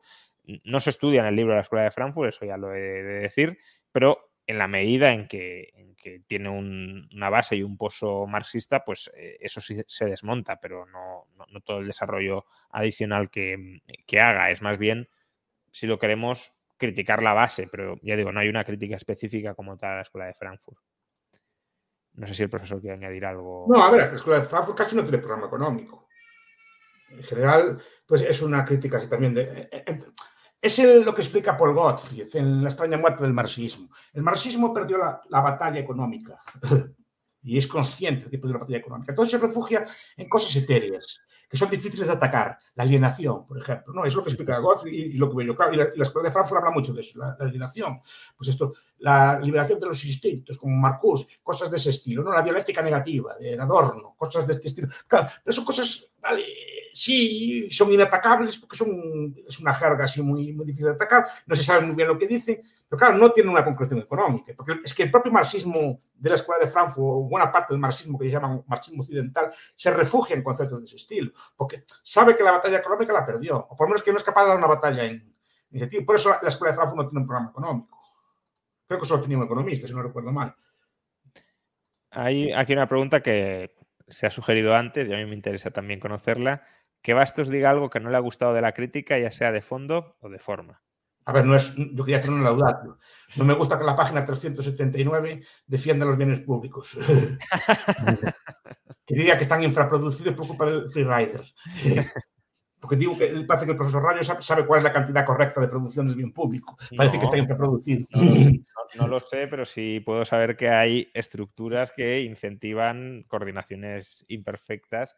¿Cuál es la perfecta? El problema del, de esto es que el profesor Rayo sabe cuál es la cantidad correcta de bienes públicos, por, lo tanto sabe que están infraproducidos. Si no, puede decir que están infraproducidos? no hace falta saber cuál es la óptima para saber que hay determinados mecanismos que incentivan a que se produzcan subóptimamente, aún sin saber cuál es. ¿Lo ves? Pero estás usando conceptos. Es, el problema, a ver, no quiero criticarlo, pero el problema profesor es que mezcla métodos. Y a mí no, es, es el problema. y mete a Vernon Smith que ahí no pinta nada. ¿eh? no, no, no pinta nada y el argumento estaba bien de sobra. No, no pinta, es una ilustración experimental de lo que sí, es. Pero, pero no, no, para mí no encaja ahí. Pero bueno, repito que no me voy a criticar. Todos tenemos fallos y yo mucho más que él, ¿eh? cuando, cuando No, bueno, pero es un debate interesante sobre, sobre metodología, pero, pero bueno, yo creo que sí pinta muy, mucho Vernon Smith donde... Bueno, ya lo sé. Digo, si me preguntan una crítica, yo le digo. Sí, sí, sí, eh, y ESOC 73, profesor, ¿cómo hemos sufrido los cubanos el marxismo? ¿Podemos saltarnos el primer tomo del libro y pasar al segundo? El profesor eres tú, eres tú, que te pregunta, ¿no? Ah, bueno, no, bueno, claro, sí. Eh, es que, claro, profesor para mí es el profesor Bastos. Eh, bueno, a ver, no sé hasta qué punto se han adoctrinado en el marxismo a conciencia, supongo que sí, pero no sé si más allá de cuatro eh, eslóganes propagandísticos o se ha profundizado en el estudio del marxismo de manera más o menos rigurosa. Si se ha hecho, pues sí, claro que te puedes saltar el tomo primero. Si no se ha hecho, pues a lo mejor eh, te han adoctrinado en el sistema educativo eh, con cuatro ideas que no tienen por qué reflejar la totalidad de la complejidad del pensamiento de Marx y sí podría ser recomendable aún así leerse el tomo 1, eh, aunque sea para, para, comprobar cómo esas ideas conducen a algo que eh, inevitablemente, o prácticamente de manera inevitable, termina siendo muy parecido al sistema político cubano o al eh, sistema político cubano actual, ya es un sistema muy degenerado, ¿no? Pero al, sistema político stalinista de manera paradigmática. Es que hay un factor que apunta este caballero que es muy interesante. Es decir, es que los cubanos probablemente no conozcan el marxismo, pero lo estudian en la escuela, pero creo que lo estudian como una cosa obligatoria y no les hacen mucho caso. ¿Saben que lo veo? ¿A qué profesor Radio no es capaz de decir un teórico marxista nacido en un país comunista? Mm, después de estudiar. Mm. Es decir, los teóricos marxistas que estudian profesor Radio son todos, teóricos de universidades capitalistas o del Occidente, donde pueden discutir. Pero por eso digo que me digan un teórico marxista nacido en la Unión Soviética, por ejemplo, de, de primer nivel, o nacido en Cuba. Mm. O sea, sí hay pensadores, lo que pasa que. Sí que los hay, te digo, pero, primer nivel, claro. Pero, no, claro, no, porque están esterilizados, claro. ¿Podrías poder en su sitio al de precios jurídicos por, defender a deudores? No sé muy bien. ¿A qué se refiere? No sé, no entiendo la pregunta, lo siento. Mm. Eh, a ver. Bueno, esta Em, José Carlos Martínez, realizando mi trabajo de fin de grado de matemáticas sobre aspectos analíticos de la teoría de, juego, me he encontrado, de juegos, me he encontrado con el tema del precio de la anarquía. Se habla en el, no sé si en el liberalismo o en el libro de esto, si es así, ¿dónde? Em, en el libro no se habla como tal de, esto, aunque sí hay una discusión, una reflexión en el, en el epígrafe 2.1 del segundo tomo comparando los sistemas centralizados y los sistemas descentralizados a la hora de coordinar a los agentes y de tomar decisiones. Y ahí, en parte, hombre, no se utiliza el concepto de precio de la anarquía, pero en parte estaría implícito ese, concepto, aunque ya digo, no es generalizable a todas las situaciones, ni mucho menos. Em, en el liberalismo, pues eh, la verdad que ahora mismo no caigo en un autor liberal que haya tratado de manera más o menos sistemática la, teoría liberal desde la perspectiva de la teoría de juegos y aplicando pues, estos problemas de coordinación social desde la óptica de la teoría de juegos. No sé si el profesor Bastos tiene alguno en mente. Eh. Pues a lo mejor David Friedman, teoría de los precios. Sí, pero no, no, al nivel de, coordinación social a través de teoría de precios. Yo creo que eso es más casi teoría. Eh, el, austriaco, el precio es un precio de coordinación. De hecho, el, sistema de precios es el que coordina, digamos, los, factores de producción y coordina los. sí, no, pero aquí se refiere a la ineficiencia relativa, bueno, o a la diferencia de, eficiencia entre sistemas de planificación centralizada y descentralizada, eh, analizado desde el punto de vista de la teoría de juegos y con eh, equilibrios eh, dentro de la teoría de juegos. Vamos, dentro de la escuela austríaca no se suele modelar. No, esos juegos no le gustan, solo le gustan al profesor Rack. Yo creo que es un problema. con estas cosas. de, de, la escuela austríaca que no lo haga. Se falta un equilibrio de Nash para, para, redondear el libro. Yo, yo, creo que es un problema que no lo haga la escuela austríaca, porque además creo. No, no, no, no es que hace bien. No creo que es, la teoría de juegos es una herramienta praxeológica que, no sé por qué la, la, escuela austríaca no reconoce como propia, pero es verdad que los autores austríacos se han desentendido de... Y hacen bien, porque el de juegos nace en la y nace para explicar juegos de guerra no, nace para explicar precios ni cosas por el estilo. Es el juego del gallina, el juego del prisionero, el, el Kriegspiel. Son juegos que se, que se, establecen allí, todo este von Newman, Morgenstern. Pero es que Morgenstern es alumno de Mises. la, la, conexión no, es, no es el mejor, no es el mejor en ese aspecto. ¿no? Todos estos elaboran, elaboran allí juegos de, de guerra. Después esos juegos los aplican más y esta gente todos los aplican después a la economía, intentando hacer juegos con ella. Eso no se juega, la economía no se juega, eso, se, se practica. Bueno, pero es que teoría pues que no me gusta. Es lo que otro debate, no, no es por meter debate. Sí, y no tenemos tiempo. Voy, un poco rápido porque hay algunas preguntas todavía y, querría responderlas. Eh, Sergio Botero se dice que los políticos aplican el marxismo no porque realmente crean que es la panacea, sino porque así justifican el aumento de poder al que son adictos y abuso contra los gobernados. ¿Qué opinan? Bueno, yo diría que Claro, desde un punto de vista de un marxista, los políticos no aplican el marxismo porque no, no hay ningún sistema político que hoy eh, sobre todo en economías desarrolladas, podamos llamar eh, sistema político marxista o un Estado de corte marxista. Em, bueno, podríamos decir que el capitalismo es un Estado, un eh, modo de producción marxista en la medida en que forma parte de la teoría de la historia, tal como la concibe Marx. Pero vamos, como un sistema socialista a la Marx no, no existe en Occidente. eso te diría un marxista. Ahora, lo que decía el profesor Bastos es que si se han dado pasos que Marx recomendaba dar o, exigía dar para establecer un poder absoluto del Estado y que a partir de ahí se puedan centralizar los medios de producción y planificar centralizadamente la economía. Y en ese sentido, pues claro que, se, que los políticos pueden ser más o menos adictos a ese tipo de, medidas, no porque busquen el bien universal, sino porque tienen un interés muy directo en incrementar su poder. Para un marxista, el Estado no. para un marxista de Marx, ¿eh? no para los marxistas posteriores. El Estado es una especie de comité ejecutivo de la burguesía. Es una especie de. En el capitalismo, sí, ¿Qué? ¿Qué? Esa es la, la teoría. Después, claro, lo que pasa es que los políticos modernos democráticos tienen más o menos las ideas que tiene el común de la gente. No es que apliquen el marxismo, que son marxistas, todos somos marxistas, queramos o no, mm. en, buena parte de nuestras categorías. Entonces, aplican lo que saben. Pero repito, yo veo el discurso de la supuesta derecha española y, habla, igual que la, habla igual que la izquierda, un poco más moderado, un poco más, eh, no vayamos tan rápido, pero, básicamente el discurso es aceptan el mismo marco mental. Y hablo de toda la derecha, no, no es de tú. Ahí nos, nos, difieren en grado, pero no en esencia. Uh, Mateu pregunta, doctor Rayo, ¿hasta qué punto diría que la crítica del libro es filosófica, económica o política? Hombre, es esencialmente económica, porque yo soy básicamente economista, pero también tiene derivadas filosóficas y, políticas en, varios puntos. De hecho, por ejemplo, el capítulo 7, al que ya me he referido antes, es un capítulo, tiene algo de economía, pero es sobre todo un capítulo filosófico y político. Es una crítica al socialismo desde la perspectiva filosófica y, política, no, también económica, pero no, no esencialmente económica. Pero bueno, la mayor parte del libro es lo que llamaríamos economía, dentro, eso sí, de la visión eh, completa de, la evolución de los modos de producción históricos de Marx. ¿no? Pero es lo que ah. hace falta. Una crítica económica, es lo que no había.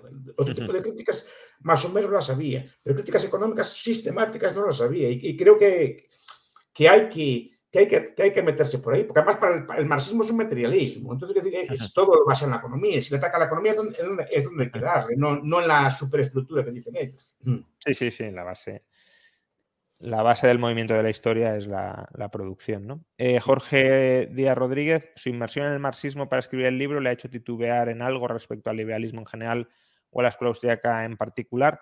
No, es decir, con esto no quiero decir que, que yo no tenga dudas, eh, sobre todo respecto a la escuela austríaca, pero también respecto al liberalismo tal como, lo tal como se lo puede llegar a entender. Ahí tenemos el debate entre el profesor y, un servidor sobre si la anarquía es viable o no es viable. Yo ahí tengo mis reservas y, creo que el liberalismo como sistema político y económico pues tiene sus imperfecciones.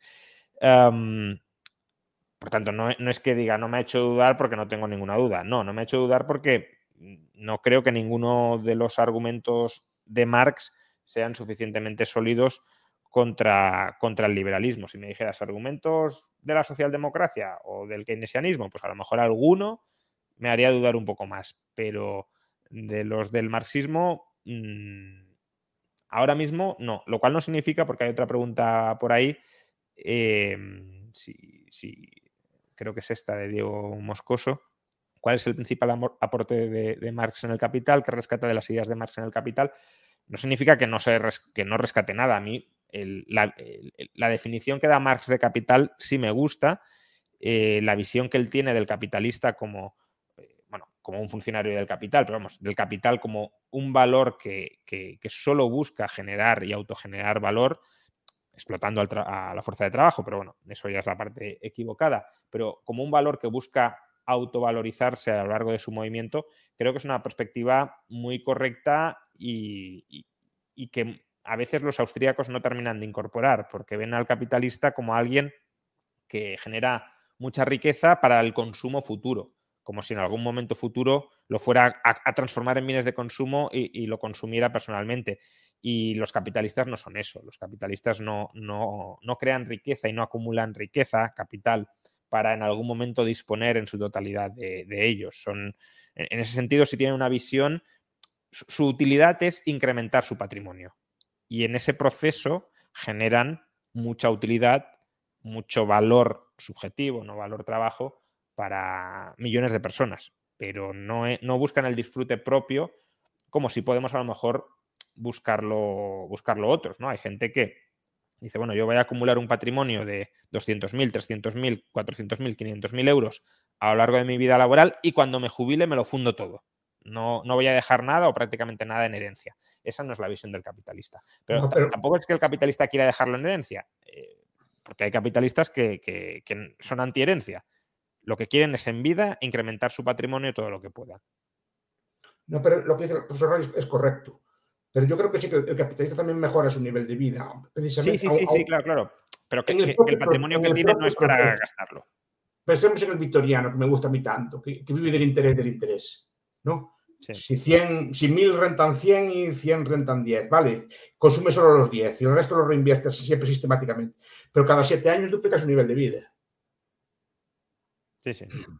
¿No? Es decir, sí, no, que no, no, no necesariamente no pasa no, que no, no toca el principal, reinvierte el principal, como el cuáquero, que me gusta a mí tanto. Los cuáqueros que me gustan a mí tanto que no tenían prohibido el consumo, el lujo, no podían gastar. La religión se lo prohibía. Siempre reinvertían, reinvertían, invertían. Así que eran grandes emporios de, de, chocolates o de cereales, porque tenían prohibido el alcohol y otros, y otros negocios. Pero siempre era un proceso de reinversión sistemático, por eso se ponen de ejemplo también tantas veces, ¿no? Uh -huh. Pero sí que no, no, pero sí que mejoran su nivel de vida. No solo es que no que vivan solo frugalmente, incluso en ese proceso de austeridad a medio plazo va mejorando su nivel de vida. Felipe Azcárraga, que ya ha leído algo del libro, dice su crítica a la TSSI, eh, al sistema temporal, um, la, siento insuficiente debido a, a, que ellos parten de una economía en desequilibrio eh, y usted los critica porque no asumen el equilibrio y basa toda su crítica en esto. Eh, no es exactamente así. Ellos es verdad que no parten de, un concepto de equilibrio general, eso es cierto, pero ellos mismos reconocen que eh, el problema de la transformación solo se resuelve en la medida en que el sistema de precios de producción originado a partir de los valores reproduzca eh, las relaciones de producción subyacentes. Si se alteran esas relaciones de producción subyacentes, no estamos transformando valores en precios, estamos eh, adoptando precios de otros valores distintos. Si eso es lo que se pretende hacer, no hay una solución al problema de la transformación. Lo que hay es una explicación dialéctica, si lo queremos, de cómo unos valores devienen precios de producción, como podrían haber devenido cualesquiera otros. Eh, si lo que se pretende es explicar cómo los precios de producción sí van cambiando numéricamente pero mantienen unas relaciones eh, cuantitativas determinadas entre, medios de producción y fuerza de trabajo, eso es lo que no hace. Entonces, mmm, si, es una perogrullada o una, digamos, un, truismo, ¿no? Eh, algo em, en sí mismo cierto no, está aportando nada. Si pretende ser una solución al problema de la transformación, no puede presuponer que hay un cambio en las proporciones de producción. Eh, desde McCloskey afirma que Marx hizo las preguntas ciertas pero no obtuvo las respuestas correctas. ¿Qué tanto ustedes están de acuerdo?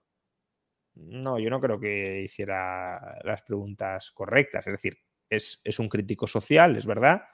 Se fija en problemas ciertos que podía haber en su tiempo, pero no las preguntas que hace no, no creo que sean las, las, las, correctas. De hecho, creo que en gran medida el problema es que se hace preguntas preguntas incorrectas, probablemente buscando respuestas hasta cierto punto preconcebidas. Sí, estoy, de acuerdo con, esa, con esa postura. Además, claro, más, muchas veces no relativiza. Yo creo que algo de maldad tiene.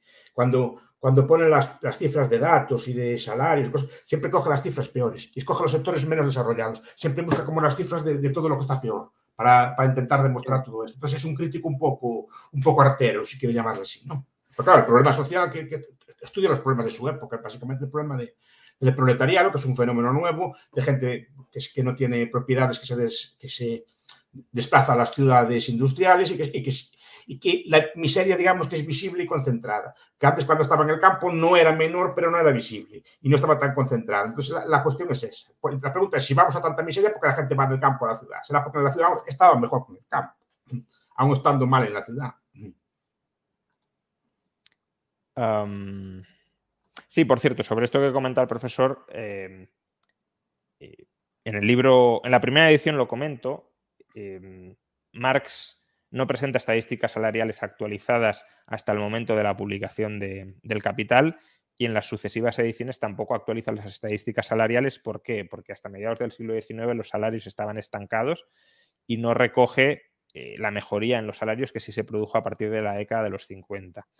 Mm, y, aparte, en la segunda edición, una de las partes más largas que, he introducido es eh, eh, la crítica que le dirigieron a finales del siglo XIX dos economistas de Cambridge, mostrando que Marx había, no llegan a decir manipulado, pero sí hecho un uso muy sesgado y muy poco riguroso de las estadísticas laborales eh, inglesas en las que fundamenta el capítulo 15 del, volumen primero del Capital. Eso está en la segunda edición, en la primera no, aparece, eh, pero bueno, quienes compren el ebook, eso se actualiza automáticamente. Em, bueno, yo creo que es un buen momento para, para dejarlo aquí, eh, porque más o menos hemos contestado todos los superchats y, hombre, podríamos seguir, hay más preguntas, muchas muy interesantes, eh, pero, pero bueno, ya son prácticamente las 12, me había comprometido con el profesor en terminar a las once y media, ya nos hemos extralimitado un poco, eh, pero bueno, eh, muchísimas gracias, profesor, por habernos acompañado casi, casi dos horas en esta presentación del A mí Estas, charlas me gustan, así es raro, me gusta tener así conversaciones de este estilo, que lo paso muy bien. Y felicidades por, por el supercomputador que dicen que tiene. A ver, si resuelve, a ver si resuelve el problema del cálculo. Dicen que iba a ser resolver el supercomputador. Alguno más potente que este me parece que, sería necesario. Eh, y... Gracias por la invitación, de todas formas. No, no, no, no. El placer es absolutamente mío. Eh, me, ha, encantado que, que, esté aquí, que nos comparta sus impresiones sobre, sobre el libro, que vamos, ya digo, de los pocos que se lo han leído y, aparte siendo usted, pues lo valoro. No, y son muy buenas, ¿eh? no lo digo por, no necesito que yo no voy a comisión ni nada así por el estilo. No, no, no, es, verdad, es un buen libro y qué no, no voy a decirlo. Para mí es el mejor que tienes. Sí, yo creo que, es el más, desde luego el más elaborado y el más eh, sistemático de, de, todos. O sea que espero que también. y a seguir con él. A ver si despierta polémica. Lo bueno sería que despierta la polémica en círculos marxistas, ¿eh? porque, tocas muchos temas y es bueno que, que se reabran determinados debates. Sí, sí. A ver si, si hay algunos que, que quieren entrar de verdad, ¿no? Porque hay algunos que están entrando simplemente para más o menos decir no vale la pena que lo leáis porque está todo mal, no hace falta que os metáis en él. No, no, está bien, está muy bien. Además conoces bien el marxismo, no es cosa que muchas veces los críticos no conocen otros, otros, otras posturas, o las conocen muy superficialmente. Muy bien, y nada, Ruger, muchas gracias por, por el trabajo de edición y, y de comercialización, eh, que es complicado, sobre todo con este cuello de botella que tenemos ahora mismo, pero, pero bueno, que más o menos puede estar accesible para quien lo busque. No, No, sé Juan. No, no Sí, sé que- si, es el señor Roger que escoge los libros, pero le felicito. Sé que por el gusto que tiene, tiene escoge muy buenos libros, está siendo, sacando muy buena biblioteca. No sé si es usted que los escoge, pero si no, felicidades por su editorial. Muchas gracias, profesor. Un honor viniendo de usted. Gracias. Mm. Juan, eh, yo te quería solo agradecer la- el trabajo, es un placer trabajar contigo. Si me permites, me gustaría acabar simplemente con un recuerdo a, a Escotado, que he visto en el chat que se hacía alguna referencia. Y nada, simplemente eh, comentar que es una lástima que nos dejara tan pronto, pero yo creo que es un, libro que le hubiera gustado mucho, que lo hubiera disfrutado. Hubiera puesto mil peros, por supuesto, pero Escotado era una persona que agradecía el trabajo intelectual y sobre todo agradecía el trabajo intelectual honesto. Y creo que esto es lo que, lo que has hecho y, y, por tanto eh, hubiera agradecido poder leer el libro. Es una lástima que no haya podido ser así. Pues sí, no, la verdad que me hacía ilusión que lo pudiese eh, leer. Eh, de hecho, bueno, cuando, cuando falleció hace aproximadamente un año, el libro estaba. Hombre, aún le quedaba mucho trabajo, pero yo ya veía la luz al, al final del túnel y, tenía ganas de, de enviárselo y que, y que lo valorara. Pero bueno, es una, es una pena, pero haces bien, Ruye, en, en- en recordarlo ahora a la- al terminar la, la presentación. eh, porque, porque sí, porque desde luego lo merece. Eh, pues nada, muchas gracias, profesor, muchas gracias, Roger. Buenas noches a todos. Gracias. Y nada, muchas gracias a todos por habernos acompañado en, en estas casi dos horas de, de presentación. Eh, nos seguimos viendo en otros directos en el canal y en todo caso quienes podáis acudir físicamente el 16 de diciembre a las 7 de la tarde en la Universidad Francisco Marroquín, eh, pero hay que registrarse. Eh, lo digo porque ya el registro ya desborda el número de máximo de asistentes, habilitarán algunas salas adicionales para seguirlo en streaming dentro de la universidad con posibilidad posterior de, de asistir a la firma del libro, eh, pero bueno, hay que apuntarse porque, porque si no, ni si- vamos, incluso apuntándose es complicado, sin apuntarse eh, imposible. Lo dicho, muchas gracias a todos y nos vemos próximamente. Hasta luego. ACAST powers the world's best podcasts. Here's a show that we recommend. Are you a reality TV junkie? Do you ever think, dang, I wish I had someone to talk to about all the trash TV that I watch? Well, look no further, garbage lover, because Reality Gaze is a podcast for you. Hello, I'm Maddie. And I'm Poodle, and we're the Reality Gaze. We talk about all your favorite unscripted shows like The Golden Bachelor, Love is Blind, and TLC's big, messy behemoth, 90 Day Fiancé. And if you're driving to work, folding laundry, or just pretending to listen to your husband talk about sports, Just put on the pod, and you've instantly got two gay besties spilling all the tea and reading these people for filth. so come at us, y'all. Find Reality Gaze wherever you listen to podcasts.